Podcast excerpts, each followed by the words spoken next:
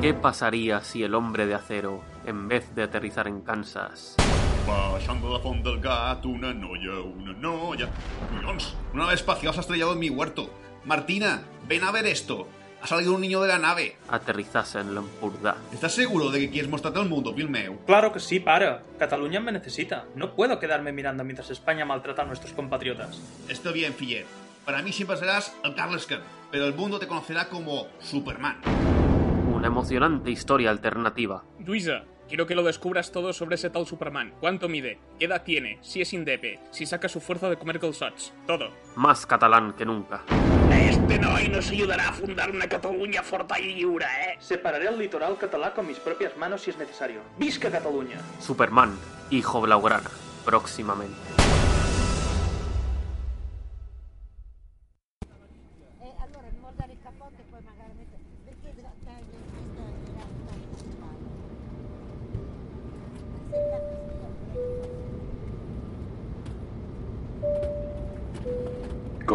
Airlines les da la bienvenida al vuelo 616.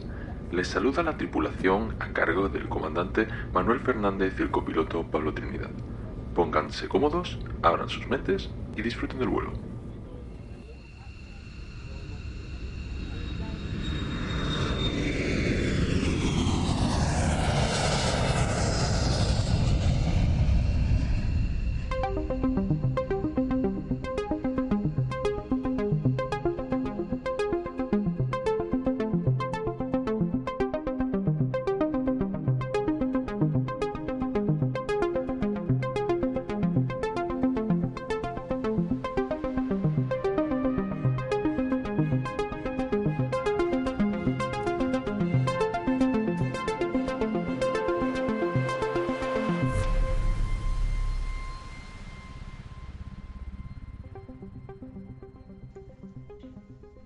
Bienvenidos de nuevo a otro vuelo de este hoy Bad Señales Airlines, el vuelo 616 de Bad Señales Airlines. ¿Qué, mezcla es esta, comandante Manuel?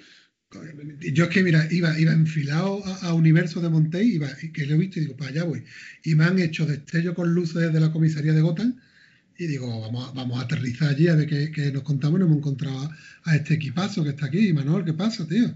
Hombre, ¿qué tal? Bienvenidos a Bad Señales, este, en este crossover raro que hemos decidido. Me, alegra que hayáis decidido hacer escala eh, en nuestro programa, que ya iba siendo hora, ¿no? Mucho jiji, jaja, pero ahora hay que hacerlo de verdad. Hombre, estábamos aquí que, que hay que hacer un poquito de, de comunidad castera. eh, nos cuesta trabajo sacar nuestros propios programas, cuesta trabajo intercalar crossover, pero mira, aquí lo hemos logrado, ¿eh? lo hemos logrado. Mensaje a navegantes, a otros que estamos por ahí eh, trabajando y luchando. Lo hemos conseguido, ¿eh? podemos hacerlo. Y tenemos hoy el avión a tope de carga, ¿eh? Overbooking. Sí, sí, porque nosotros tenemos a, a nuestros cuatro últimos mie- miembros más frecuentes. También contamos por ahí con Víctor García Rayo. ¿Qué pasa, Víctor? Hola, ¿qué tal, chicos? Pues nada, yo me monto en el avión, me voy de vacaciones, me paráis aquí, me llenáis esto de gente. Es que no termino de entender nada. Sí, es que te gusta volar a países comunistas. Así que. y bueno, también tenemos ahí a Sandra. ¿Qué tal, Sandra? ¿Qué pasa, camaradas? Pues nada, que me habéis dejado en la bodega, que no había ya suficientes asientos y me habéis mandado ahí atrás con las maletas, pero bueno, con ganas de estar aquí. Cuando sube, tráete unas aceitunitas, por favor. Vale, Y el ¿algo más? que tiene guardado en la maleta, Manuel. Y bueno, por la parte más señales también andáis cargaditos. Sí, por, por mi parte tenemos a, al comandante Javi, que, el tema de... Se ha, se ha metido a tirar de los mandos, pero yo espero que no nos estrellemos. Javi, ¿qué tal, tío? Hola, muy buenas camaradas. Pues nada, estoy aquí preparado y encantado de participar en este podcast de altos vuelos, ¿no? Lo único que yo tenía pensado y había pedido sentarme en el ala y me habéis metido en el retrete de perracos. Y luego también, por otra parte, tenemos a, tenemos a un anarquista que se nos ha colado en el avión. Dani, ¿cómo estás, tío? ¿Qué tal? Muy buenas. ¿Cómo estáis todos? Yo la verdad es que estoy a punto, a punto de perder el vuelo. No, no soy muy de, de volar, la verdad, me da un poco de pánico, pero, pero estaba ya muy rojo de la isla, así que me, me voy fuera. Muy bien. ¿Y qué, qué hemos diseñado para este crossover? Hemos estado pensando temas, ideas. Bueno, para quien no cono- vamos a hablar un poquito de, de nuestros podcasts, ¿no? Para quien no nos conozca, ¿no? La hora del spam es lo que, le- lo, lo que la gente cuando pone un podcast es lo que más le apetece. Eso. Haga hacer spam. Sí. Además, nosotros siempre ponemos el tiempo en el que empieza la, la marcha para que nos salte Sí, directamente. sí, no, no, nosotros también, cuando empieza la reseña o lo que sea, time- el, ti- el timeline. Lo tenéis El abajo. típico que pone el comentario en YouTube de empieza en el minuto no sé cuánto.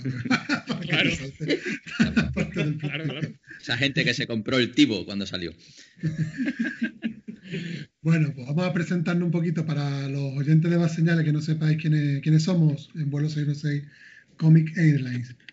Pues nada, somos, somos un podcast de, de la red de la tecnología. Eh, podéis entrar en la web y ver otros podcasts hermanos. Y concretamente el nuestro, este vuelo 616, pues se dedica al mundo del cómic. No, no nos limitamos a ninguna editorial o, universo, sino que intentamos equilibrar eh, un poquito todo, a las fuerzas ¿no? de Marvel, DC, eh, ese grupo que tenemos de otros, incluso ya le hemos metido manita al manga también, como un poco de todo. Y quizá como característica principal que tenemos, pues que aunque somos aptos para todos los públicos, pero le damos especial cariño a, la- a los newcomers. Somos newcomer friendly. Para los que van a empezar a leer cómics y le ayudamos un poquito con algunas pautas, dudas, sugerencias y, y demás, ¿no? Sí, Entonces, además, presentación. yo, yo empecé en el, en el episodio número uno siendo un absoluto novato. Además, tenemos la pregunta del novato. Eh, repasamos algunas bios de personajes. Eso es para gente como estaba yo al principio y casi que sigo estando, ¿no? Eh, que no tiene ni puñetera idea del mundo del cómic y quiere enterarse de por dónde empezar. Y, tenemos un club de lectura en el que encadenamos cada episodio, con lo cual es el de los pocos podcasts que hay que leer del primero en adelante, no del último para atrás. Y fíjate tú, eh, intentamos compensar los equipos de. No me gustan los nombres, pero son los novatos y los expertos, no me gusta, pero. Y ha llegado Víctor más tarde que tú y ya te ha adelantado, Pablo. O sea, que Sí, sí, él- él- él se va a lo puso. quitar el título antes que tú. Yo soy, como- si esto fuera Fórmula 1, soy un Minardi. Efectivamente, yo estoy en plena reconquista para relegar a, a Pablo a los novatos. Muy bien. Y bueno, va señales. Y por otro- vosotros a nuestros oyentes quiénes sois. Sí, para los oyentes de vuelo 616 que no conozcan Bat Señales, nosotros somos el podcast favorito de Batman, pero no, pero nunca hablamos de Batman, lo que Excepto llevamos diciendo. Pronto acabaremos nuestra sexta temporada, llevamos ahí en la podcastfera diciendo tonterías pues ya prácticamente seis años, y sobre todo hablamos principalmente de cine y series, algún cómic de vez en cuando y demás, y mucha, mucha tontería, no somos especialmente informativos, pero le ponemos ganas y sobre todo humor y muchos sketches. Tenemos una colección de sketches desde esta temporada que son todos eh, puturrú de foie. Y Pues muy bien. Y, y entonces, con esa mezcla, ¿qué hemos decidido para este programa? A ver. yo me he puesto a régimen, a régimen comunista, concretamente. Ah. que después de la cuarentena va muy bien, porque todos hemos cogido algún kilillo de más. Sí, sí. Y nada, hemos decidido unir los como ustedes también les tocaba ya el cómic, pero quizás no tan a menudo, pero les tocáis el cómic, les, os gusta el cómic, y como tocáis películas, pues hemos dicho, oye, ¿qué podemos hacer? Pues vamos a hablar de un cómic que tiene versión cinematográfica y analizamos ambas obras y las comentamos. ¿Y cuál es esa obra que quién se anima a, a dar el titular? Oliver y Benji. No, es Superman Hijo Rojo, ¿vale? Superman Hijo Rojo, el cómic, y Superman Hijo Rojo, la película de animación, ¿vale? Ese va a ser el combinado que, que traemos hoy al programa. ¿Y cómo lo vamos a estructurar? También es bueno que lo sepan los oyentes. Pues somos dos podcasts que somos también bastante respetuosos con el tema spoiler. Y entonces, en ese sentido, pues avisaros a todos que no vamos a hacer spoiler ni del cómic ni de la película. Y por lo menos hasta el punto en el que vamos a avisar que llegamos a esa zona roja de los spoilers. Y entonces, en esta primera parte, pues vamos a hacer un poquito de ficha técnica de ambas obras y vamos a dar nuestra opinión. Vamos a los que quieran animar a oyentes que, para que las vean o lo lean y los que quieran desanimarlos, pues todas las opiniones son bienvenidas. Y después ya cuando avisemos de la zona con spoiler, pues entraremos a tocar un poquito el tema del argumento y demás. Y aparte de todo eso, pues esto, este índice es solo una excusa pues para que hagamos un poquito el tonto aquí entre todos y nos riamos un rato. ¿Vale? Fantástico. Genial, genial. Ya. Pues nos metemos en, en el país, en, en- en terreno comunista ya, por fin, o con, con- con- unas fichitas, ¿no? A ver qué es lo que tenemos por medio. Venga, vamos a hacer ¿no? la- las fichas, las fichas técnicas, ¿no? Vamos a pasar el ITV del programa para que, que la gente no se despiste. Empiezo yo con la de con la del cómic, si os parece. sí. que además es anterior en, en- en- en fecha de, de nacimiento, ¿no? Pues nada, Superman Hijo Rojo, también conocida como Superman Red Son, es una miniserie que se publicó entre abril y junio del 2003 por DC Comics, dentro de un sello que se llama Elseworlds, ¿vale? Que ya empezamos con la parte didáctica nuestra, Pablo.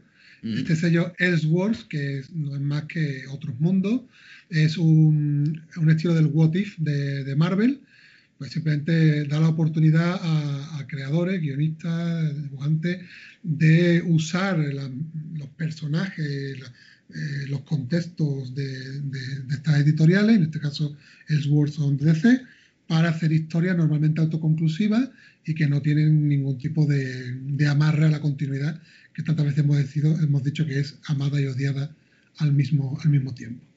Entonces da esa libertad de poder hacer estas cosas, ¿no? Y este Superman Hijo Rojo, pues nos plantea un escenario que es eh, qué hubiera pasado si la nave espacial en la que venía Superman a la Tierra no hubiera aterrizado en Kansas, sino que hubiera aterrizado en la Unión Soviética, ¿vale?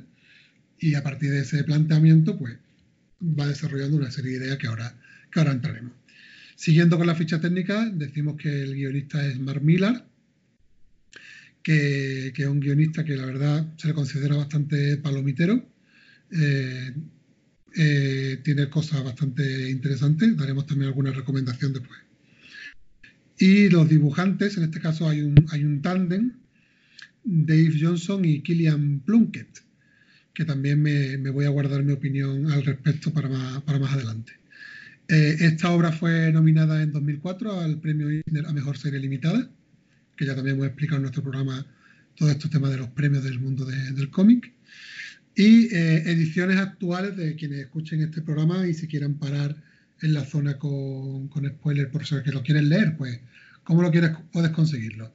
Pues actualmente está publicado, bueno, todas las, colecciones, las ediciones que vamos a decir son de, de ECC aquí en España y la, la más novedosa es la, la Superman Hijo Rojo dentro de la biblioteca de C Black Label, que se publicó en octubre de 2019 y está al precio de 19,95, con las calidades de un Black Label, ¿no? con su cartoné y su tapita satinada muy suavita que agrada mucho acariciar.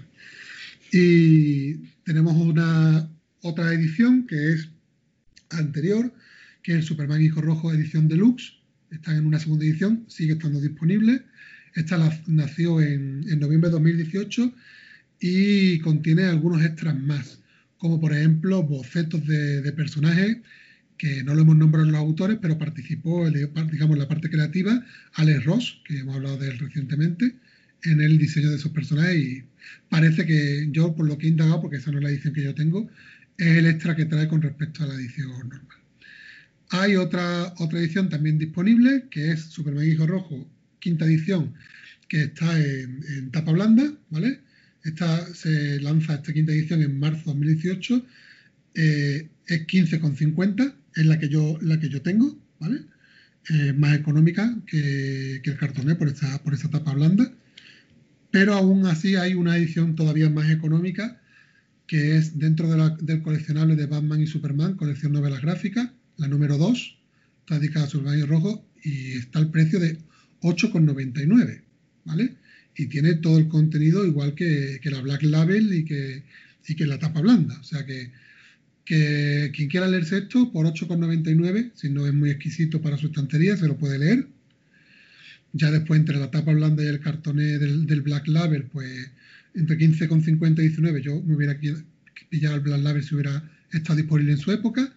Y ya el Deluxe, que es para los grandes cafeteros, de 28, ¿no? Ahí hay un poquito de ramillete para todos los, los gustos, O sea que he pagado 5 euros de más, vale, muy bien. básicamente. básicamente, ¿vale? Eh, no sé, esa es la ficha técnica de la obra. No sé si tenéis alguna duda o pasamos ya a la ficha técnica de, de la peli. Yo como apunte, lo único que yo la edición que tengo es de Planeta de Agostini de hace el año Ah, de la polca. Que sea eso.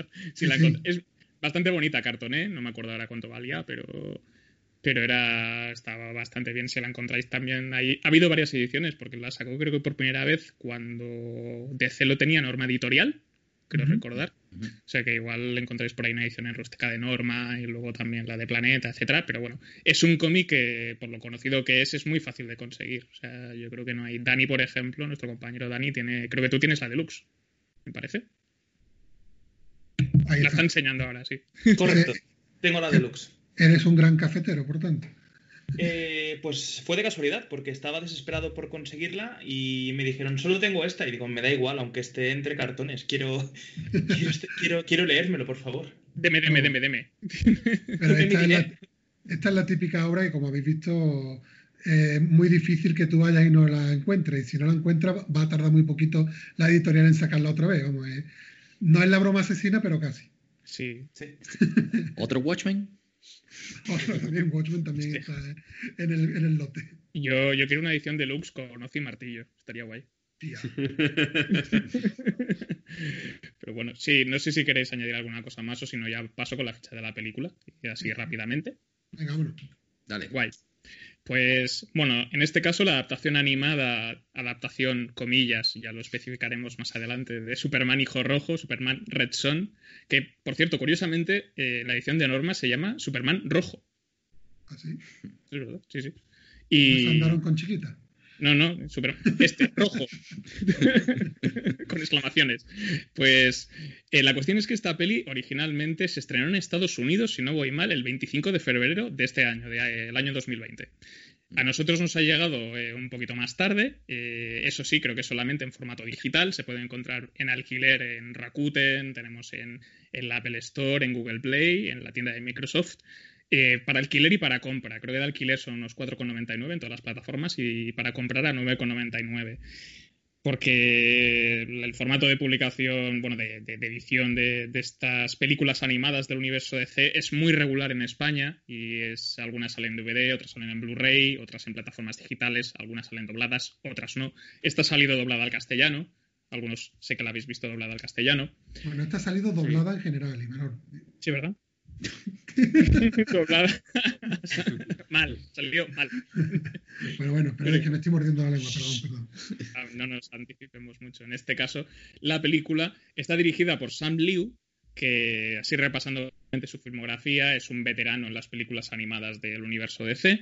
Eh, entre ellas, pues es el encargado de haber dirigido la adaptación de La broma asesina, que salió en 2016, que fue bastante controvertida hasta donde yo sé, no la he visto, he visto, hay muy pocas que haya podido ver. Luego también las dos partes que sacaron de la muerte de Superman del año 2018, la adaptación de Batman Gotham de Gas, Batman y Harley Quinn, eh, Teen Titans, el contrato de Judas. eh, lleva trabajando pues en el departamento de la animación pues desde la serie del regreso de los cazafantasmas, que a lo mejor alguno, alguno la recuerda, pero últimamente, estos últimos años, ha estado pues eso, trabajando como director de, de películas animadas de, de, de DC, incluida también, por ejemplo, Justice League Dark. Lo curioso lo encontramos en el departamento de guion, porque ya hemos dicho que es una adaptación del cómic de Mark Millar, pero en este caso el guionista es un veterano llamado JM de Mateis, Juan Miguel de. Mateis, sé si se llama así, yo lo llamo Juan Miguel, que sobre todo durante mucho tiempo ha sido pues guionista de guionista de cómics. Es uno de los creadores de la Liga de la Justicia Internacional, un cómic que yo personalmente recomiendo muchísimo si, si os gusta la comedia superheroica. Eh, pero también lo hemos podido ver, por ejemplo, en la última cacería de Craven, es el guionista de, del susodicho cómic, hasta ha trabajado tanto para Marvel como, para DC, es un nombre que, que se puede encontrar con, con bastante facilidad. Pero también no solamente es guionista en, el universo animado de DC de Superman Hijo Rojo, sino que también se encargó de algunas adaptaciones como la de Justice League Dark, eh, Batman contra Robin o Batman Mala Sangre, pero también ha sido guionista de la Liga de la Justicia Limitada en algunos episodios, El Intrépido Batman, eh, la, nueva, la versión de 2011 de los Thundercats, eh, tiene, un, tiene un plantel yo creo que bastante variado. Si nos acercamos a lo que es el departamento, al reparto de voces, en su versión original, eh, tenemos a Jason Isaacs doblando a Superman. Jason Isaacs seguramente os suene por interpretar a Lucius Malfoy en la versión cinematográfica de Harry Potter. Por decir, sí. es Vaya. quizá más conocido. Después tenemos a Amy Acker eh, doblando a Lois Lane, Dietrich eh, Bader interpretando a Lex Luthor, Vanessa Marshall dobla a Wonder Woman y lo suele hacer en otros tantos títulos. Y quizá como última voz así que vale la pena destacar, pues tenemos a, a Roger Craig Smith doblando a Batman, que, spoiler, sale Batman en esta película, eh, que curiosamente se encargó también de doblar a Batman en el videojuego Batman Arkham Origins en lugar de en lugar del habitual. Y yo creo que como nombres así, para ya dejar de hablar de nombres, yo creo que, que tenemos una información más que suficiente. La peli dura ahora 24 minutos, para que le interese. que nosotros, nosotros estamos muy quemados de ver películas de animación de dos horas, ¿eh, Javi? Ya te digo, tío. Estamos acabando el reto Estudio Ghibli, nos queda, nos queda la película y yo estoy un poco. O sea, sintetizar, aprender a sintetizar películas animadas. Oye, yo es que yo he dicho antes que, que, ya diría después alguna obra de Marmila, porque en nuestro formato normalmente dejamos las recomendaciones para más tarde, pero no me acordaba de que esa sección en principio no la tenemos, no la tenemos metida. Entonces, bueno, quiero comentar algunas de las obras de Marmila, porque eh, bastante he dicho lo de Palomitero, y vais a ver, ¿no? El evento de Civil War de, de Marvel el viejo Logan, que también es un, un Ellsworth de, de Marvel, eh, los Ultimates, que ya lo, lo, le hicimos un programa eh, en Vuelo 616, eh, Authority, si nos salimos un poquito de la línea de, de Marvel, Kikaz, ¿vale? Pero bueno, un poquito ahí para que lo tengáis en el, en el punto, de, en el punto de mira. Yo, yo quiero invocar a, a, a, Sandra. Sandra, eh, a, voy sacando la ouija. ¿Quieres opinar algo de, de Mark Millar? Buf, es que si opino me vais a echar de la llamada. ¿Me Vale, arriesgo no? Entre esto y, lo- entre esto y, tus, y tus tweets de Bendis me tienes contento, ¿eh? ¿Qué te A parece Millar? A mí Mark Millar nunca me ha gustado. Me parece un guionista que le gusta fliparse en sus obras de Ultimates, que todo el mundo la valora como de los mejores cómics de Marvel del siglo XXI. A mí me parece un truñaco enorme.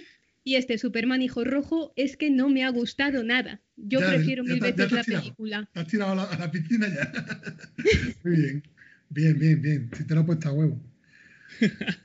Yo te, lo he, te he invocado porque sabía tu opinión de Ultimate y quería que aprovechara la ocasión para que lo comentara. Hombre, es que a ver, ese no, no es el Capitán América. ¿Cómo retrata a los personajes? O sea, qué horror lo de The Ultimates. Es que está todo mal. ¿Y ¿Has dicho prefiero mil veces la película? Sí, eso he Sí. dicho. Vale, vale. Vale. Muchas, muchas gracias, Sandra. Eh, te, vemos, te vemos en el siguiente programa, ¿vale? Te aquí. Venga, hasta Arriba. luego. A- abrimos la rampa de descarga. La trampilla. Sí, ¿Me veis al menos caídas? Suelta la aceituna antes de. Yo voy a romper una lanza pequeñita a favor de Sandra, porque sí que es verdad que Mark Millar tiene cómics que a mí me gustan mucho, como este Superman Hijo Rojo, que ya concretaremos cosas, y cosas que odio como Nemesis, por ejemplo. O sea, a mí ahí es- yo creo que es capaz de, de cosas muy chulas y muy interesantes. A mí los Ultimates, a mí el Capitán Facha me hace mucha gracia. Pero eso ya, a cada cual. Yo entiendo la postura de Sandra en ese sentido. Gracias. Hombre, ¿Y lo de la peli también lo entiendes? Eh, bueno, es que ya lo, ya lo concretaré, pero yo voy a favor con que la última vez que leí Superman Hijo Rojo el cómic fue hace 10 años.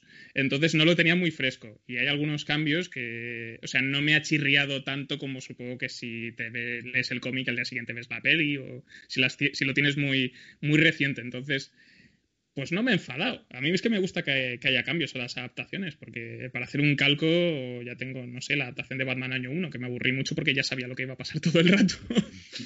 Yo soy un poco especialito con eso. O sea, no me ha parecido tampoco tan. Bueno, ya empezamos con la ronda de impresiones, ¿no? Si os parece, ya que estamos. ya, ya, ya. Sí, ya he con la, estoy con la, con la rueda ya. Pues a mí la, el cómic ya lo he dicho, me- es uno de, de mis cómics favoritos de Superman en general. Yo soy muy fan de los Elseballs que ha comentado Manu, de esta línea editorial, porque salen cómics muy interesantes y fue uno de los primeros cómics que me, que me despertó ese interés por Superman en general y por el comunismo también, ya que está.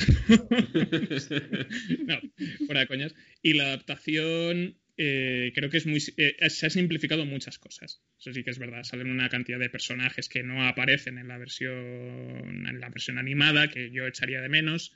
Se han cargado, han cambiado el final de una manera que a mí no me acaba de gustar. Yo creo que es el mayor problema que tengo con la película, pero aún así hay algunas decisiones argumentales que me han parecido interesantes.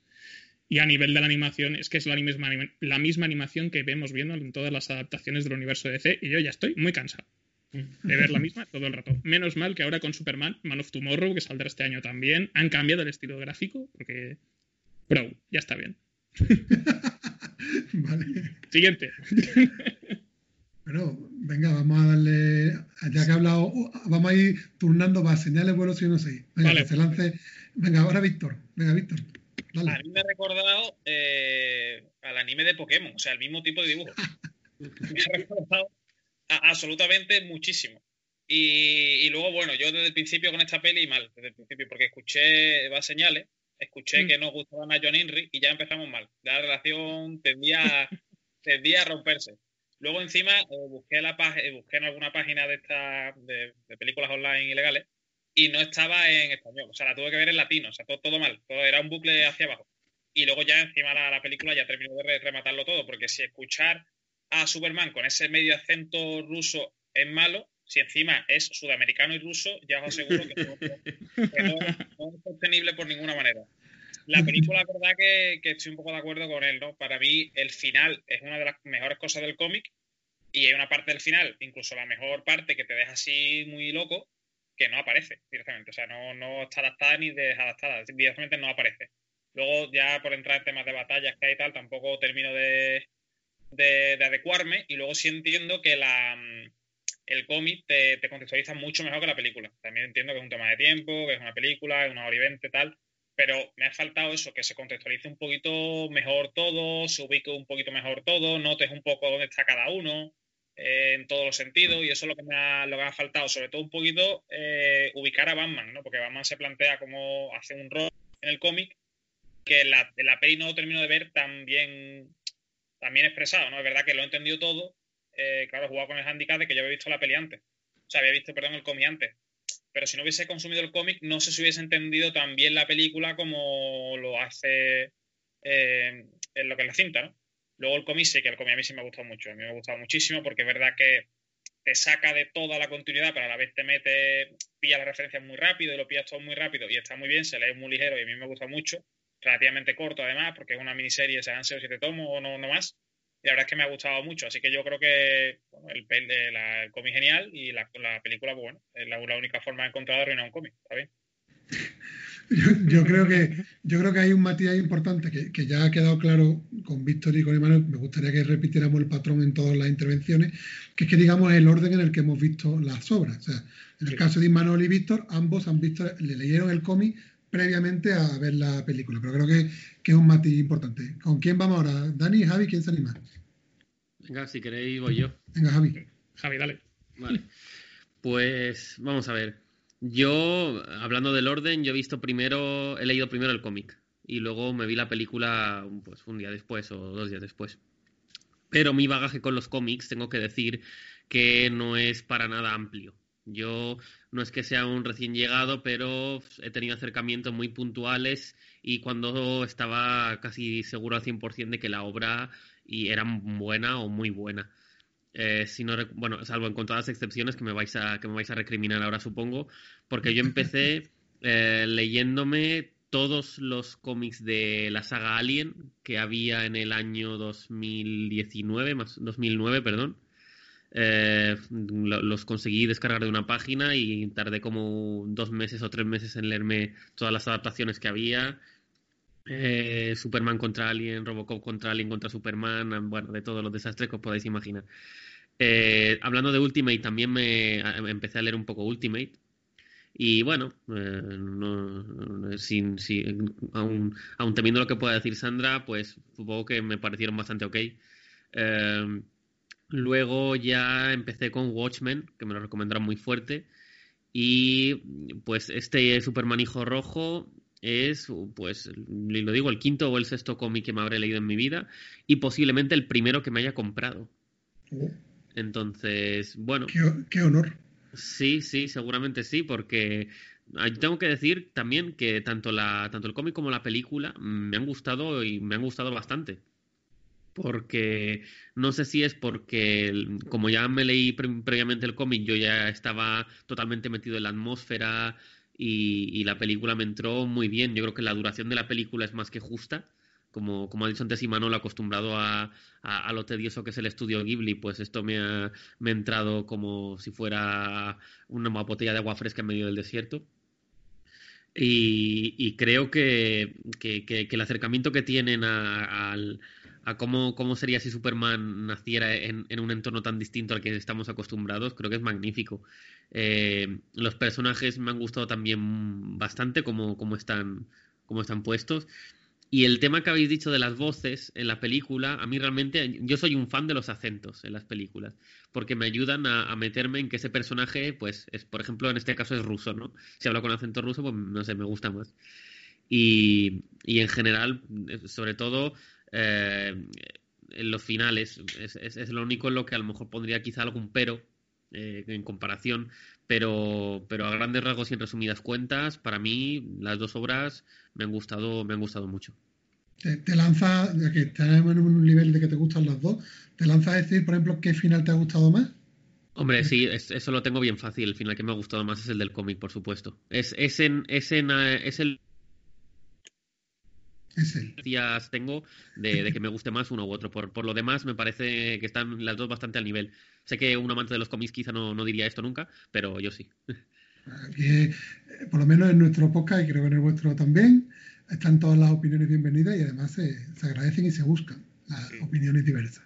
Y si no, si no había alguien en nuestro podcast que nos gustase su opinión, lo hemos liquidado. No-. Bueno, pasamos a, a Sandra, por ejemplo. ¿Yo otra vez? Bueno, tú todavía no has- tú te has lanzado a hacer ahí un, un titular, pero no has dado tu opinión así fundamentada, ¿no? Bueno, ahora ya sí que me vais a echar de verdad. Yo antes de este podcast intenté leer Hijo Rojo unas cuatro o cinco veces y no lo pude terminar porque me parece un cómic aburrido, en ningún momento llegué a entrar y terminarlo para este programa ha sido un auténtico suplicio. Así lo digo tal cual. Yo sinceridad ante todo. Aún así, la, tengo que decir algunas cosas buenas, como que la premisa es muy interesante porque Superman viene a ser como el icono estadounidense y América al final es el símbolo del capitalismo. Así que convertir a ese icono en la mano derecha de Stalin en el comunismo me parece bastante innovador y para eso creo que está el sello de Ellsworth, para crear cosas que son bastante interesantes de ver. Luego ya el desarrollo de Miller no, no me ha terminado de convencer mucho, aunque el dibujo del cómic me ha agradado bastante. Son dos dibujantes que en algunos momentos se les ve un poco el estilo cartoon, pero creo que casa muy bien, saben transmitir todo ese ambiente y atmósfera fría de Rusia y por esa parte artística bien. En cuanto a la película, a mí me entretuvo más, me enganchó de principio a fin. Los cambios que hizo respecto al cómic me parecen incluso más acertados, al menos yo los disfruté más y para mí la película es bastante superior. Que el cómic no me haya gustado a mí no significa que sea malo. Si todo el mundo lo considera bueno, ha ganado Eisners, es porque por algo tiene que haberlos ganado, porque es una obra maestra. Lo que pasa es que a mí no me ha llegado ni me ha interesado mucho, pero aún así eh, que es bueno y que seguramente todos los que vayan a leerlo después del programa lo disfrutarán y se acordarán de mí como diciendo, esta es subnormal, pero mm, que lo leáis. Yo soy sincera. No, no, Sí, sí. me parece Esto fantástico. es bonito, me gusta mucho porque Dani está ahí echándose las manos por la, en la cabeza y me, me gustaría, me gustaría, me gusta verte en estas tesituras, tío, es súper divertido. Porque Dani, Sí, Dani, dale fuerte. A ver, a ver, lo que habéis dicho, yo siempre lo digo también, eh, es una opinión, cada uno tiene su propia opinión, pero es que en mi caso es que no puedo estar más en desacuerdo con ella. Yo, yo creo que, que la película, aunque sí que le puedo reconocer que tiene algunos toques, que ya entraremos en profundidad cuando podamos soltar algún spoiler, que son mejores o son igual más realistas, más creíbles, eh, creo que la calidad del cómic es bastante superior que el de la película. Yo el principal problema que tengo es el, dibujo. El dibujo me, me parece horrible, no, no, no, no es algo que, que, atraiga, igual es un dibujo muy antiguo para mí, o es un dibujo que, que, ya estoy demasiado cansado de ver, no han cambiado el estilo en 50 años y sigue igual. Y la verdad es que el cómic me parece que, que sí, sí que me enganchó, me enganchó porque me parecía muy original, ya solo con la tesitura de decir, hostias, tú, es que es una historia completamente diferente, utilizando un personaje muy usado y muy quemado. Pues la verdad es que es, entretenido de principio a fin y el final del cómic es de lo más original que me he encontrado en muchísimo tiempo. Me parece, me parece vamos, una ida de olla, una explosión cerebral que, que es espectacular. Mm, no estoy muy de acuerdo en el tema de la película con Javi, del tema de los acentos rusos, porque a mí eso, por ejemplo, me quema. Porque yo cuando veo a dos rusos que hablan en inglés, pero con acento ruso, me distrae mucho. Casi casi prefiero que hablen en ruso y nos pongan subtítulos, porque se me hace más creíble. Eso, pero es, esto es, es un apunte personal, vamos. Esto es algo que a mí me saca un poco de, sí. de la película. Y para mí la, la, la, peor pega, a pesar de que somos uh, bad señales, para mí la peor pega es, es Batman. Yo Batman en tanto en eh, Dani, la pega nunca es Batman. Vale. Me muerdo la lengua, pues. Oh, ahí tienes la puerta. Era lo mejor del cómic y es lo mejor de la peli, ya lo digo yo. Yo te lo digo, ¿eh? apunte personal, para mí Batman me chirría. Me, me gusta un poquito más el Batman del cómic que el de la película pero, pero sí que es verdad que no, no me gusta mucho. Pero, en fin, me gusta más el cómic que el libro. El, empecé leyéndome el cómic y después, eh, años, muchos años después, he visto la película y no me arrepiento de tener comprado el cómic y de seguramente borrar de mi vida y de mi mente la película. Oye, Dani, una, una pregunta de la opinión que has dicho. Cuando has dicho lo de que no te gusta nada el dibujo, ¿te referías al cómic? No, a la película. A la película, vale. A la película. Es que no, sí, es que no, yo me liaba ahí un poquito. Perdón, no, sí, no he concretado. El, el cómic me parece espectacular, tanto el dibujo como la narrativa, todo. Me encanta el, el cómic. Y la película se me resiste un poco, tanto el tema de animación como el tema de, de algunos personajes y demás. Pero tiene sus puntitos, le voy a reconocer que tiene sus puntitos también. Vale. Ey, qué bonito, ¿eh? La diversidad. Venga, Pablo, dale. Ah, venga. Bueno. Primero de decir que yo vi la, la peli primero, ¿vale? Bravo, con mi niña bravo. saltando alrededor. Y, y con la atención que se le pone a una película como si fuera de Disney. Y luego me he leído el, el cómic. Lo tengo bien calentito porque me lo he leído hoy. Eh, a ver, la película me provocó.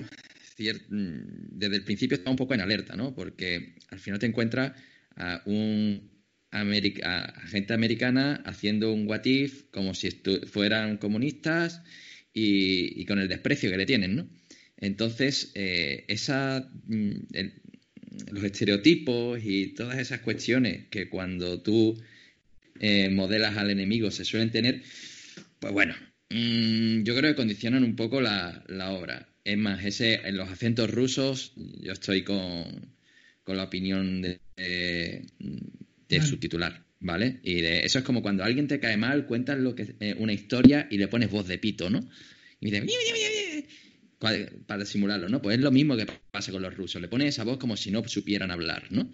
Es la sensación, esa superioridad americana de mm, que se ponen a hablar más rápido cuando no les entienden, ¿no? Entonces, yo por ahí, mmm, bueno, mmm, la, la, la, la he visto muy en guardia, ¿no? Eh, luego, la historia, bien, hay un momento en el que casi desconecto, ¿no? Eh, una acción, hay veces en la que no sabes por qué van sucediendo según qué cosas, y luego comparándolo con, con el cómic, que es a posteriori, es decir, yo acabó la película y dije, vale, la he visto, la he consumido, punto, paso a la siguiente. Sin embargo, el, el cómic sí que creo que trata el tema, ese what if, lo explota mucho mejor, tiene más matices eh, no voy a entrar en spoilers porque la historia de inicio cambia por completo.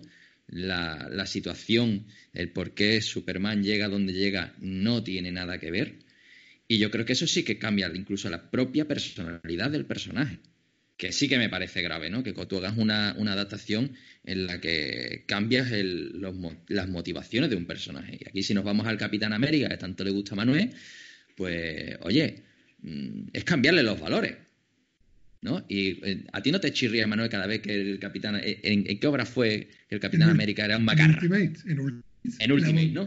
Tú decías, me saca que sea un macarra. Pues aquí a mí me saca, eh, cuan- cuando, ya ves en términos comparativos el cómic con respecto a la peli, dices, "Uf, es que no tiene nada que ver. Claro, la, muy- diferencia, la diferencia que tú estás comparando al a Capitán América de Ultimate con el de 616. Y tú estás hablando de, de Superman de hijo rojo con Superman de hijo rojo, que, es más jodido. Sí, entonces en ese momento en el que digo, y aquí el guionista de la peli, de verdad, ¿para qué ha hecho cambios a peor? ¿No? De- de- Desde mi punto de vista, ha hecho cambios a peor. Y ya luego, bueno, José Miguel, José Miguel de Mateis. Eso, ahora, le- ahora le daré El, Juanmi. Ah, Juanmi, Juanmi. Juanmi, Juanmi. Juan Miguel. Entonces, y sin decir cuál es el final, cuando veo el final del cómic, me digo, esto es un final para recordar. Sin embargo, el de la peli ya no me acordaba. Bravo. Bien. Así que. Vale. Y eso yo creo que han sido las sensaciones. Luego no sé si decir el, el- el- lo que es el, el efecto Armagedón. Sí, eh, lo voy a sacar ya, porque creo que lo puedo hacer sin spoilers, ¿no? Dile ahora, así ya te lo recojo yo el guante. La película, eh, a mí me. No sé si habéis visto recientemente Armagedón, yo lo, vi hace poco y no era literalmente esa frase, pero sí la sensación que os voy a contar. Llega un momento en el que sale Bruce Willis, ¿no? En el que se sienta y dice: Las Naciones Unidas nos han pedido a los Estados Unidos que salvemos al mundo, ¿no? Y planta sus, mm, sus dos, igual que su cabeza, ¿no? Ahí encima de la mesa. Esa es la sensación que tengo yo con esa superioridad americana, ¿no? Que esa chulería americana, al final, aunque sea un Warif comunista, yo creo que la tienen. De la película, cosa que no veo en el cómic. Correcto. Capitalismo wins. Exacto, ¿no? De, te pongo esta historia, pero tú ya sabes que esto es una historia para venderte que el capitalismo es lo bueno, ¿no? Eh, Entonces, eh, esa es la sensación. Yo creo que, que ese es el principal fallo que yo le veo a la, a la peli, ¿no? Sin Bueno, pues spoilers. voy, voy yo, que somos impares y por eso repetimos dos buenos Sí. y uno seis. Mira, yo quiero empezar, lo tenía pensado desde. Mira, empecé a ver la película. Yo digo que leí primero el cómic, lo he releído ahora otra vez. Y vi la película hace unos días. Y viendo la película dije: Quiero empezar mi exposición leyendo esto. Y lo voy a leer.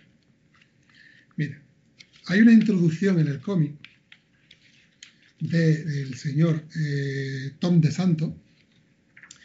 Solo es dos, dos líneas nada más, ¿vale? Dice, obviamente la premisa era realmente intrigante.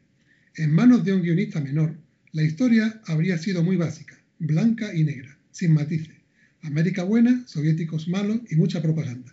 Gracias a Dios que Mark Miller no es un guionista menor y gracias a Dios que su color favorito parece ser el gris, ¿vale?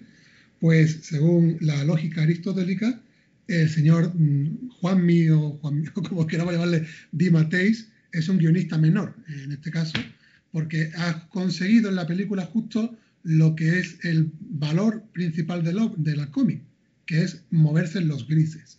Y la película no tiene nada de gris. La película es lo que dice Pablo. Eh, quería empezar con eso y ahora voy a decir que me siento muy cercano a las opiniones tanto de Daniel como de Pablo, ¿vale? Eh, y, y es eso, ¿no? Mm, Yo, igual que tengo que agradecerle a Sandra que haya terminado el cómic para este programa, me voy a agradecer a mí mismo terminar la película para este programa, porque ya a los 20 minutos fui a apagar la película. La iba a apagar. A mi mujer al lado, que se sentó a verla conmigo, y, y- y me dio vergüenza, porque digo, "Bueno, si tú la quieres seguir viendo, la seguimos viendo, pero es que la quiero quitar. Después voy a decir, después voy a decir qué escena la, la del 20 minutos, te la diré en la zona con, eh, con spoiler. Y, fue mi mujer, que siempre eh, hay que tener esa sabiduría, que me dijo, debes de terminar de verla para crearte una opinión más acertada para el, para el la voy a ver entera. Y la, terminé de ver. Pero yo a los 20 minutos hubiera quitado esa película. Y se lo comenté a Manol por línea interna. Cuando vi que el guionista era de Mateis, que además es del mundo del cómic, me quedé un poco flipado, porque si fuera alguien que ha venido aquí de repente y hace una locura, pero siendo alguien que viene del mundo del cómic y que además tiene obras tan reconocidas como la Liga de Justicia Internacional o la última cacería de Kraven, digo, Dios mío lo que ha hecho aquí, ¿vale? Eh, también en esta zona sin spoiler me gustaría también dar un toque que quizás es un poco controversial, pero lo quiero también poner sobre la mesa. Es una película del 2020 y tiene un defecto del 2020 y de años cercanos, que es lo de forzar la diversidad y la igualdad de una manera tremenda. Eh, guiños que hay de personajes en el cómic al universo DC. Voy siempre a nombrarlo porque hemos nombrado ya a Superman, a Batman. Jimmy Olsen, que es el eterno pelirrojo amigo de Superman, en la película tiene que ser un hombre negro, porque es lo que pega. Y, si, si, en el cómic eh, Wonder Woman se siente atraída hacia Superman y Superman no le echa cuenta, en la película el Superman es el que le tira los tejos y ella le dice, ¿qué te crees que hacemos en una isla de Amazonas? Y ya tenemos otro, otro rasgo más de diversidad añadido. Y es que mm, a mí me parece muy bien que en una obra nueva intente ser diverso y que muestre muchas facetas, pero en una adaptación me parece un error, en mi opinión. Porque además no es solo el problema, es los matices que eso, que eso conlleva. Eh, después de la zona con spoiler además diré que, aparte de todo esto, hay la desaparición de un personaje que me parece dramática. O sea, hay un personaje que para mí es eh, el, punto clave donde rodea todo el argumento del cómic, el que, da, el que da la razón a muchas cosas que pasan en el cómic, que en la película no existe ese personaje. Y entonces, eh, ¿qué más voy a decir? No? Creo que ya está quedando claro que el cómic Mm, ya hablando del cómic como tal, es un, cómic muy curioso en sí porque sale en muchas listas de imprescindibles, de cómics muy buenos para empezar, siendo un Elseworld, ¿no? Es curioso. Es un cómic que la gente se acerca a él todavía sin conocer el lore de, de Superman, pero es que esta característica que tiene de ser autoconclusivo le hace muy, muy llamativo, ¿no? Eh, aunque tiene guiños, creo que es muy disfrutable aunque no conozcan los guiños. Y es un cómic, como dice Pablo, que al final pasarán los años y es recordado y por eso tiene tantas reediciones y demás. Y la película, pues yo sí tenía muchas ganas de llegar a este debate y ver la opinión de alguien que no había visto el cómic podía no estar contaminado. Pero me, parece una obra eh, totalmente menor de usar y tirar. Eh, y ya si encima eres amante del cómic, es que te da, te da arcaditas, ¿vale? Pero si no has leído el cómic, a lo mejor podría divertirse aún esperaba ver la opinión de Pablo. Y me ha dicho que, tampoco lo he divertido, simplemente la, ha consumido. Entonces, pues yo creo que al final se refuerza mi, opinión sobre el tema. Y yo creo que me voy a quedar aquí ya para no extenderme más y ya en la parte con, con spoilers diré, más. Bien. Con esto, ya, yo creo que estamos deseando meterle. incendiar algo, ¿no? Cada uno lo suyo.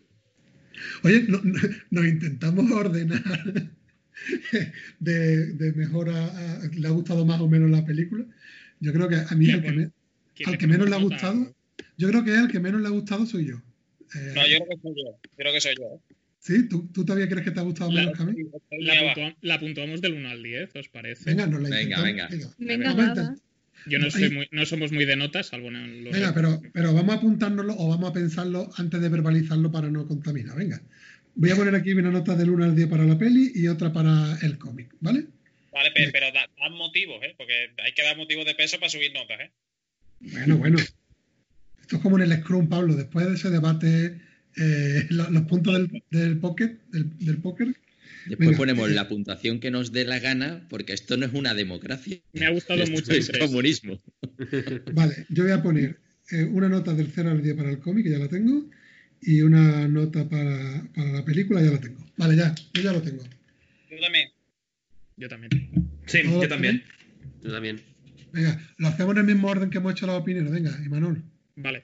Yo al cómic, eh, un poco la objetividad no existe, así que le voy a poner un 9 a tomar por culo. Eh, porque me parece, ya lo he dicho, me gustan mucho los Elseworlds y creo que, como has dicho tú, Manu, es son una puerta de entrada muy buena. Si no conoces a un personaje o no conoces los cómics y tal, porque son bastante autocontenidos. Este funciona muy bien siendo autocontenido y me ha resultado curioso leerlo otra vez 10 años después porque había sobre todo cameos y algunas referencias y tal que no, que no recordaba, ¿no? Que, no, que no conocía y que le han dado pues una capa extra a la lectura. El dibujo a mí me parece, me parece espectacular, sobre todo las splash pages y el tema de diseño de personajes, que me parecen todos eh, que tienen mucho encanto y ya lo he dicho, el Batman anarquista me parece un pasote. Y ya he dicho, y el, el- el giro final es, yo creo que es sobre todo lo que más se te queda cuando lo lees, pero, pero funciona muy bien. Y luego finalmente pues a la peli ya lo he dicho, a mí los cambios que han metido no me han parecido eh, demasiado desastrosos, salvo un par concretos, y le pongo, yo le pondría un 6, porque me parece que sobre todo no se me ha hecho pesada, me parece entretenida. Eh, Jason Isaacs con acento ruso al principio es divertido, luego es irritante.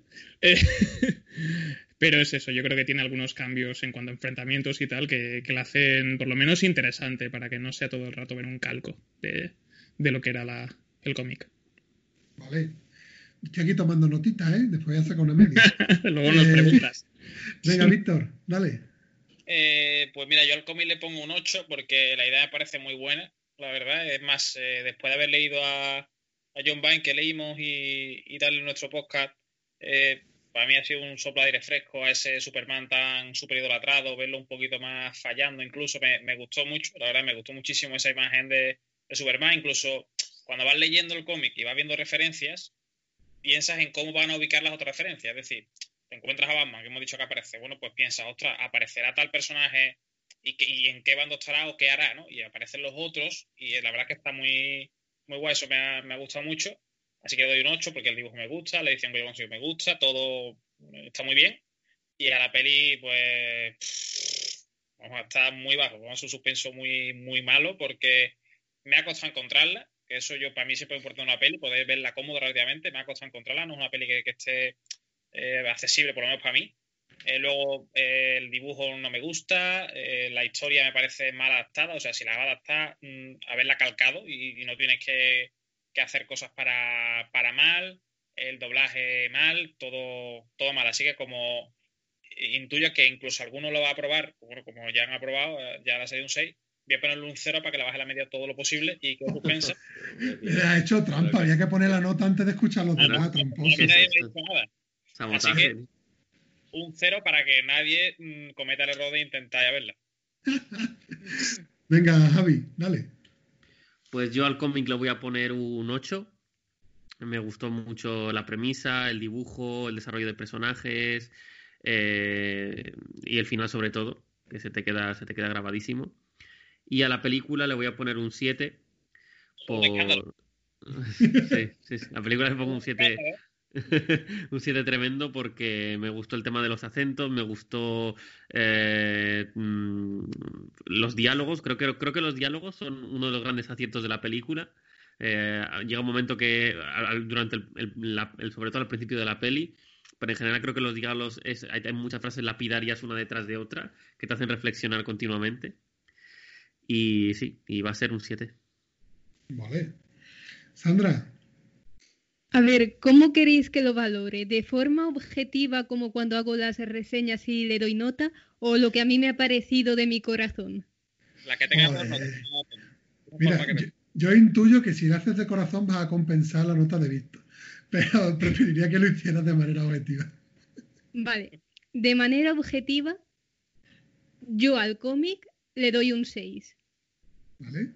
Porque aunque a mí no me ha gustado, pero sí valoro lo valiente de la trama, cómo va evolucionando a ese Superman de alguien que quiere ayudar a casi un dictador, que ya hablaremos en la zona con spoilers de cosas que hace, y con un arte muy bueno. Así que yo objetivamente le doy un 6 y bueno, objetivo del todo no es porque también tiene algo que ver mi opinión, pero lo apruebo. Y a la película le doy un siete y medio porque me parece entretenida y puede que haya gente que la vea con los prejuicios de antes haber leído el cómic y es comprensible, pero como película funciona por sí misma. Se pueden echar en falta muchas cosas que no se han visto en el TVO, pero aún así tiene coherencia en todo momento. La animación y el dibujo que mantiene el largometraje a mí sí me gusta. Si DC quiere mantener ese estilo 50 años, yo se lo sigo comprando. Y los cambios que ha añadido, pues también me parecen correctos. Ha sido una película que durante la hora y media no me he puesto a mirar el reloj, cosa que eso es difícil en mí. Así que ha tenido mi atención y me ha entretenido, así que un siete y medio. Bueno, bueno. Perfecto. Daniel. Venga, a ver, eh, lo mío es, mucho, es mucha casualidad. Se ve que Imanol, al ser mi líder y mi animal espiritual, pues me, Estoy en tu cabeza. me apoya mucho. Lo he escrito incluso para que no hubiese ni, ni trampa ni cartón. No sé si se podría apreciar o no, pero le he cascado un 6. Se ve fatal, ¿verdad? Pues le he cascado un 6 a la película porque, aunque no me ha gustado, no considero que sea algo desastroso y hay que tener en cuenta un poco que, que este es un trabajo que, que- que- que cuesta hacer, que no es algo que saques de la chistera y tal. Le pongo el 6 porque creo que tiene cosas interesantes y cosas que me gustan igual un poquito más que el, que el, cómic. Detallitos pequeños y tal. Pero, pero estaba cerca del suspenso. Soy un poco benevolente porque, mira, porque no está mal del todo. Y el cómic para mí es un 9. Es, es un cómic de 8 y no le pongo un 10 porque la perfección no existe. Así que se queda con el 9. Se queda con el 9 porque ya solo por las dos últimas páginas se merece, se merece una nota alta. Bien. Pablo. Bueno, pues eh, yo empiezo por el cómic, que ha sido el último que me he leído, y yo le pondría un 8, que empezó siendo un, no- digamos que dentro de lo que es la lectura, para mí empieza siendo un, un 8. Me baja un poquito por lo heterogéneo, yo creo que llega un momento en el que hay un cierto estiramiento de chicle en la historia, o- parece que es más de lo mismo pero luego al final lo, su- lo sube y lo recupera al, nivel. Entonces, yo me creo que es una obra bastante, además muy buena para alguien que no tiene ni puñetera idea del personaje como soy yo, ¿no? Que todo lo que he leído ha sido eh, Superman Hombre de Hierro, eh, Hombre de Acero, perdón. Eh, y, y luego la peli, la peli le pongo un 5. Por, porque es una, una oportunidad perdida. Yo creo que estropear algo que funciona tiene delito. Y, luego, bueno, a nivel visual y demás, no es algo que me chirríe, tampoco estoy agotado de esa estética. A lo mejor si me veo varias del mismo género, pues la agoto. Y sí que yo creo que en la acción, sí que ese efecto que he visto en el cómic no lo tenía tanto la película, pero no, sin pena ni gloria. ¿Qué número le has dicho, Pablo? ¿Has dicho 5? Con todo su premio, sí. Vale. No lo he dicho por eso. ¿eh? Soy precavido. Vale. Bueno, pues yo ya tengo las medias porque ya sé mi nota. Voy a- ahora voy a deciros mi nota. Vamos a ver. Yo he sido, yo no he hecho trampa, ¿eh? Yo lo he escrito antes y después me habéis hecho reflexionar un poco. Pero voy a decir lo que había pensado, ¿vale? Yo al cómic le he puesto un 7, ¿vale? Porque primero que yo soy también muy duro para poner un sobresaliente a cualquier cosa en la vida. Eh, siempre creo que todo es mejorable. Eh, y después quizás sí que es verdad que me bajo del 8, porque a mí sí que es verdad que la actuación, digamos, del dibujante secundario, de este Killian Plunkett, mm, me baja un poquito el arte. A mí me gusta mucho la parte del dibujo de, de Johnson, más que la de, la de Killian. Creo que, que es una pena que no, se pudiera terminar la obra por parte de, de Johnson. Por cierto, eh, me generó curiosidad y quise mirar algo más de lo que había dibujado este Plunkett, que nunca lo había escuchado, y, y creo que ha sido Javier que la comentó. Ha dibujado muchas cosas de Alien en cómic, o sea que probablemente te los has encontrado por ahí sin, sin saberlo. O sea, puede que sea el que más has visto a Plunkett de todos los que estamos aquí reunidos. Joder. ¿Vale? Pero bueno, nada, en general yo creo que ya he dicho que me gusta y lo el dibujo me, me baja, me baja un poquito y, porque después soy muy exigente. Pero cuando me habéis estado argumentando, sí que yo me hubiera sumado a la corriente del 8 fácilmente, ¿vale? Le he puesto un 7. Y a la peli, pues también me he dejado llevar por mis sensaciones y yo le he puesto un 2, ¿vale?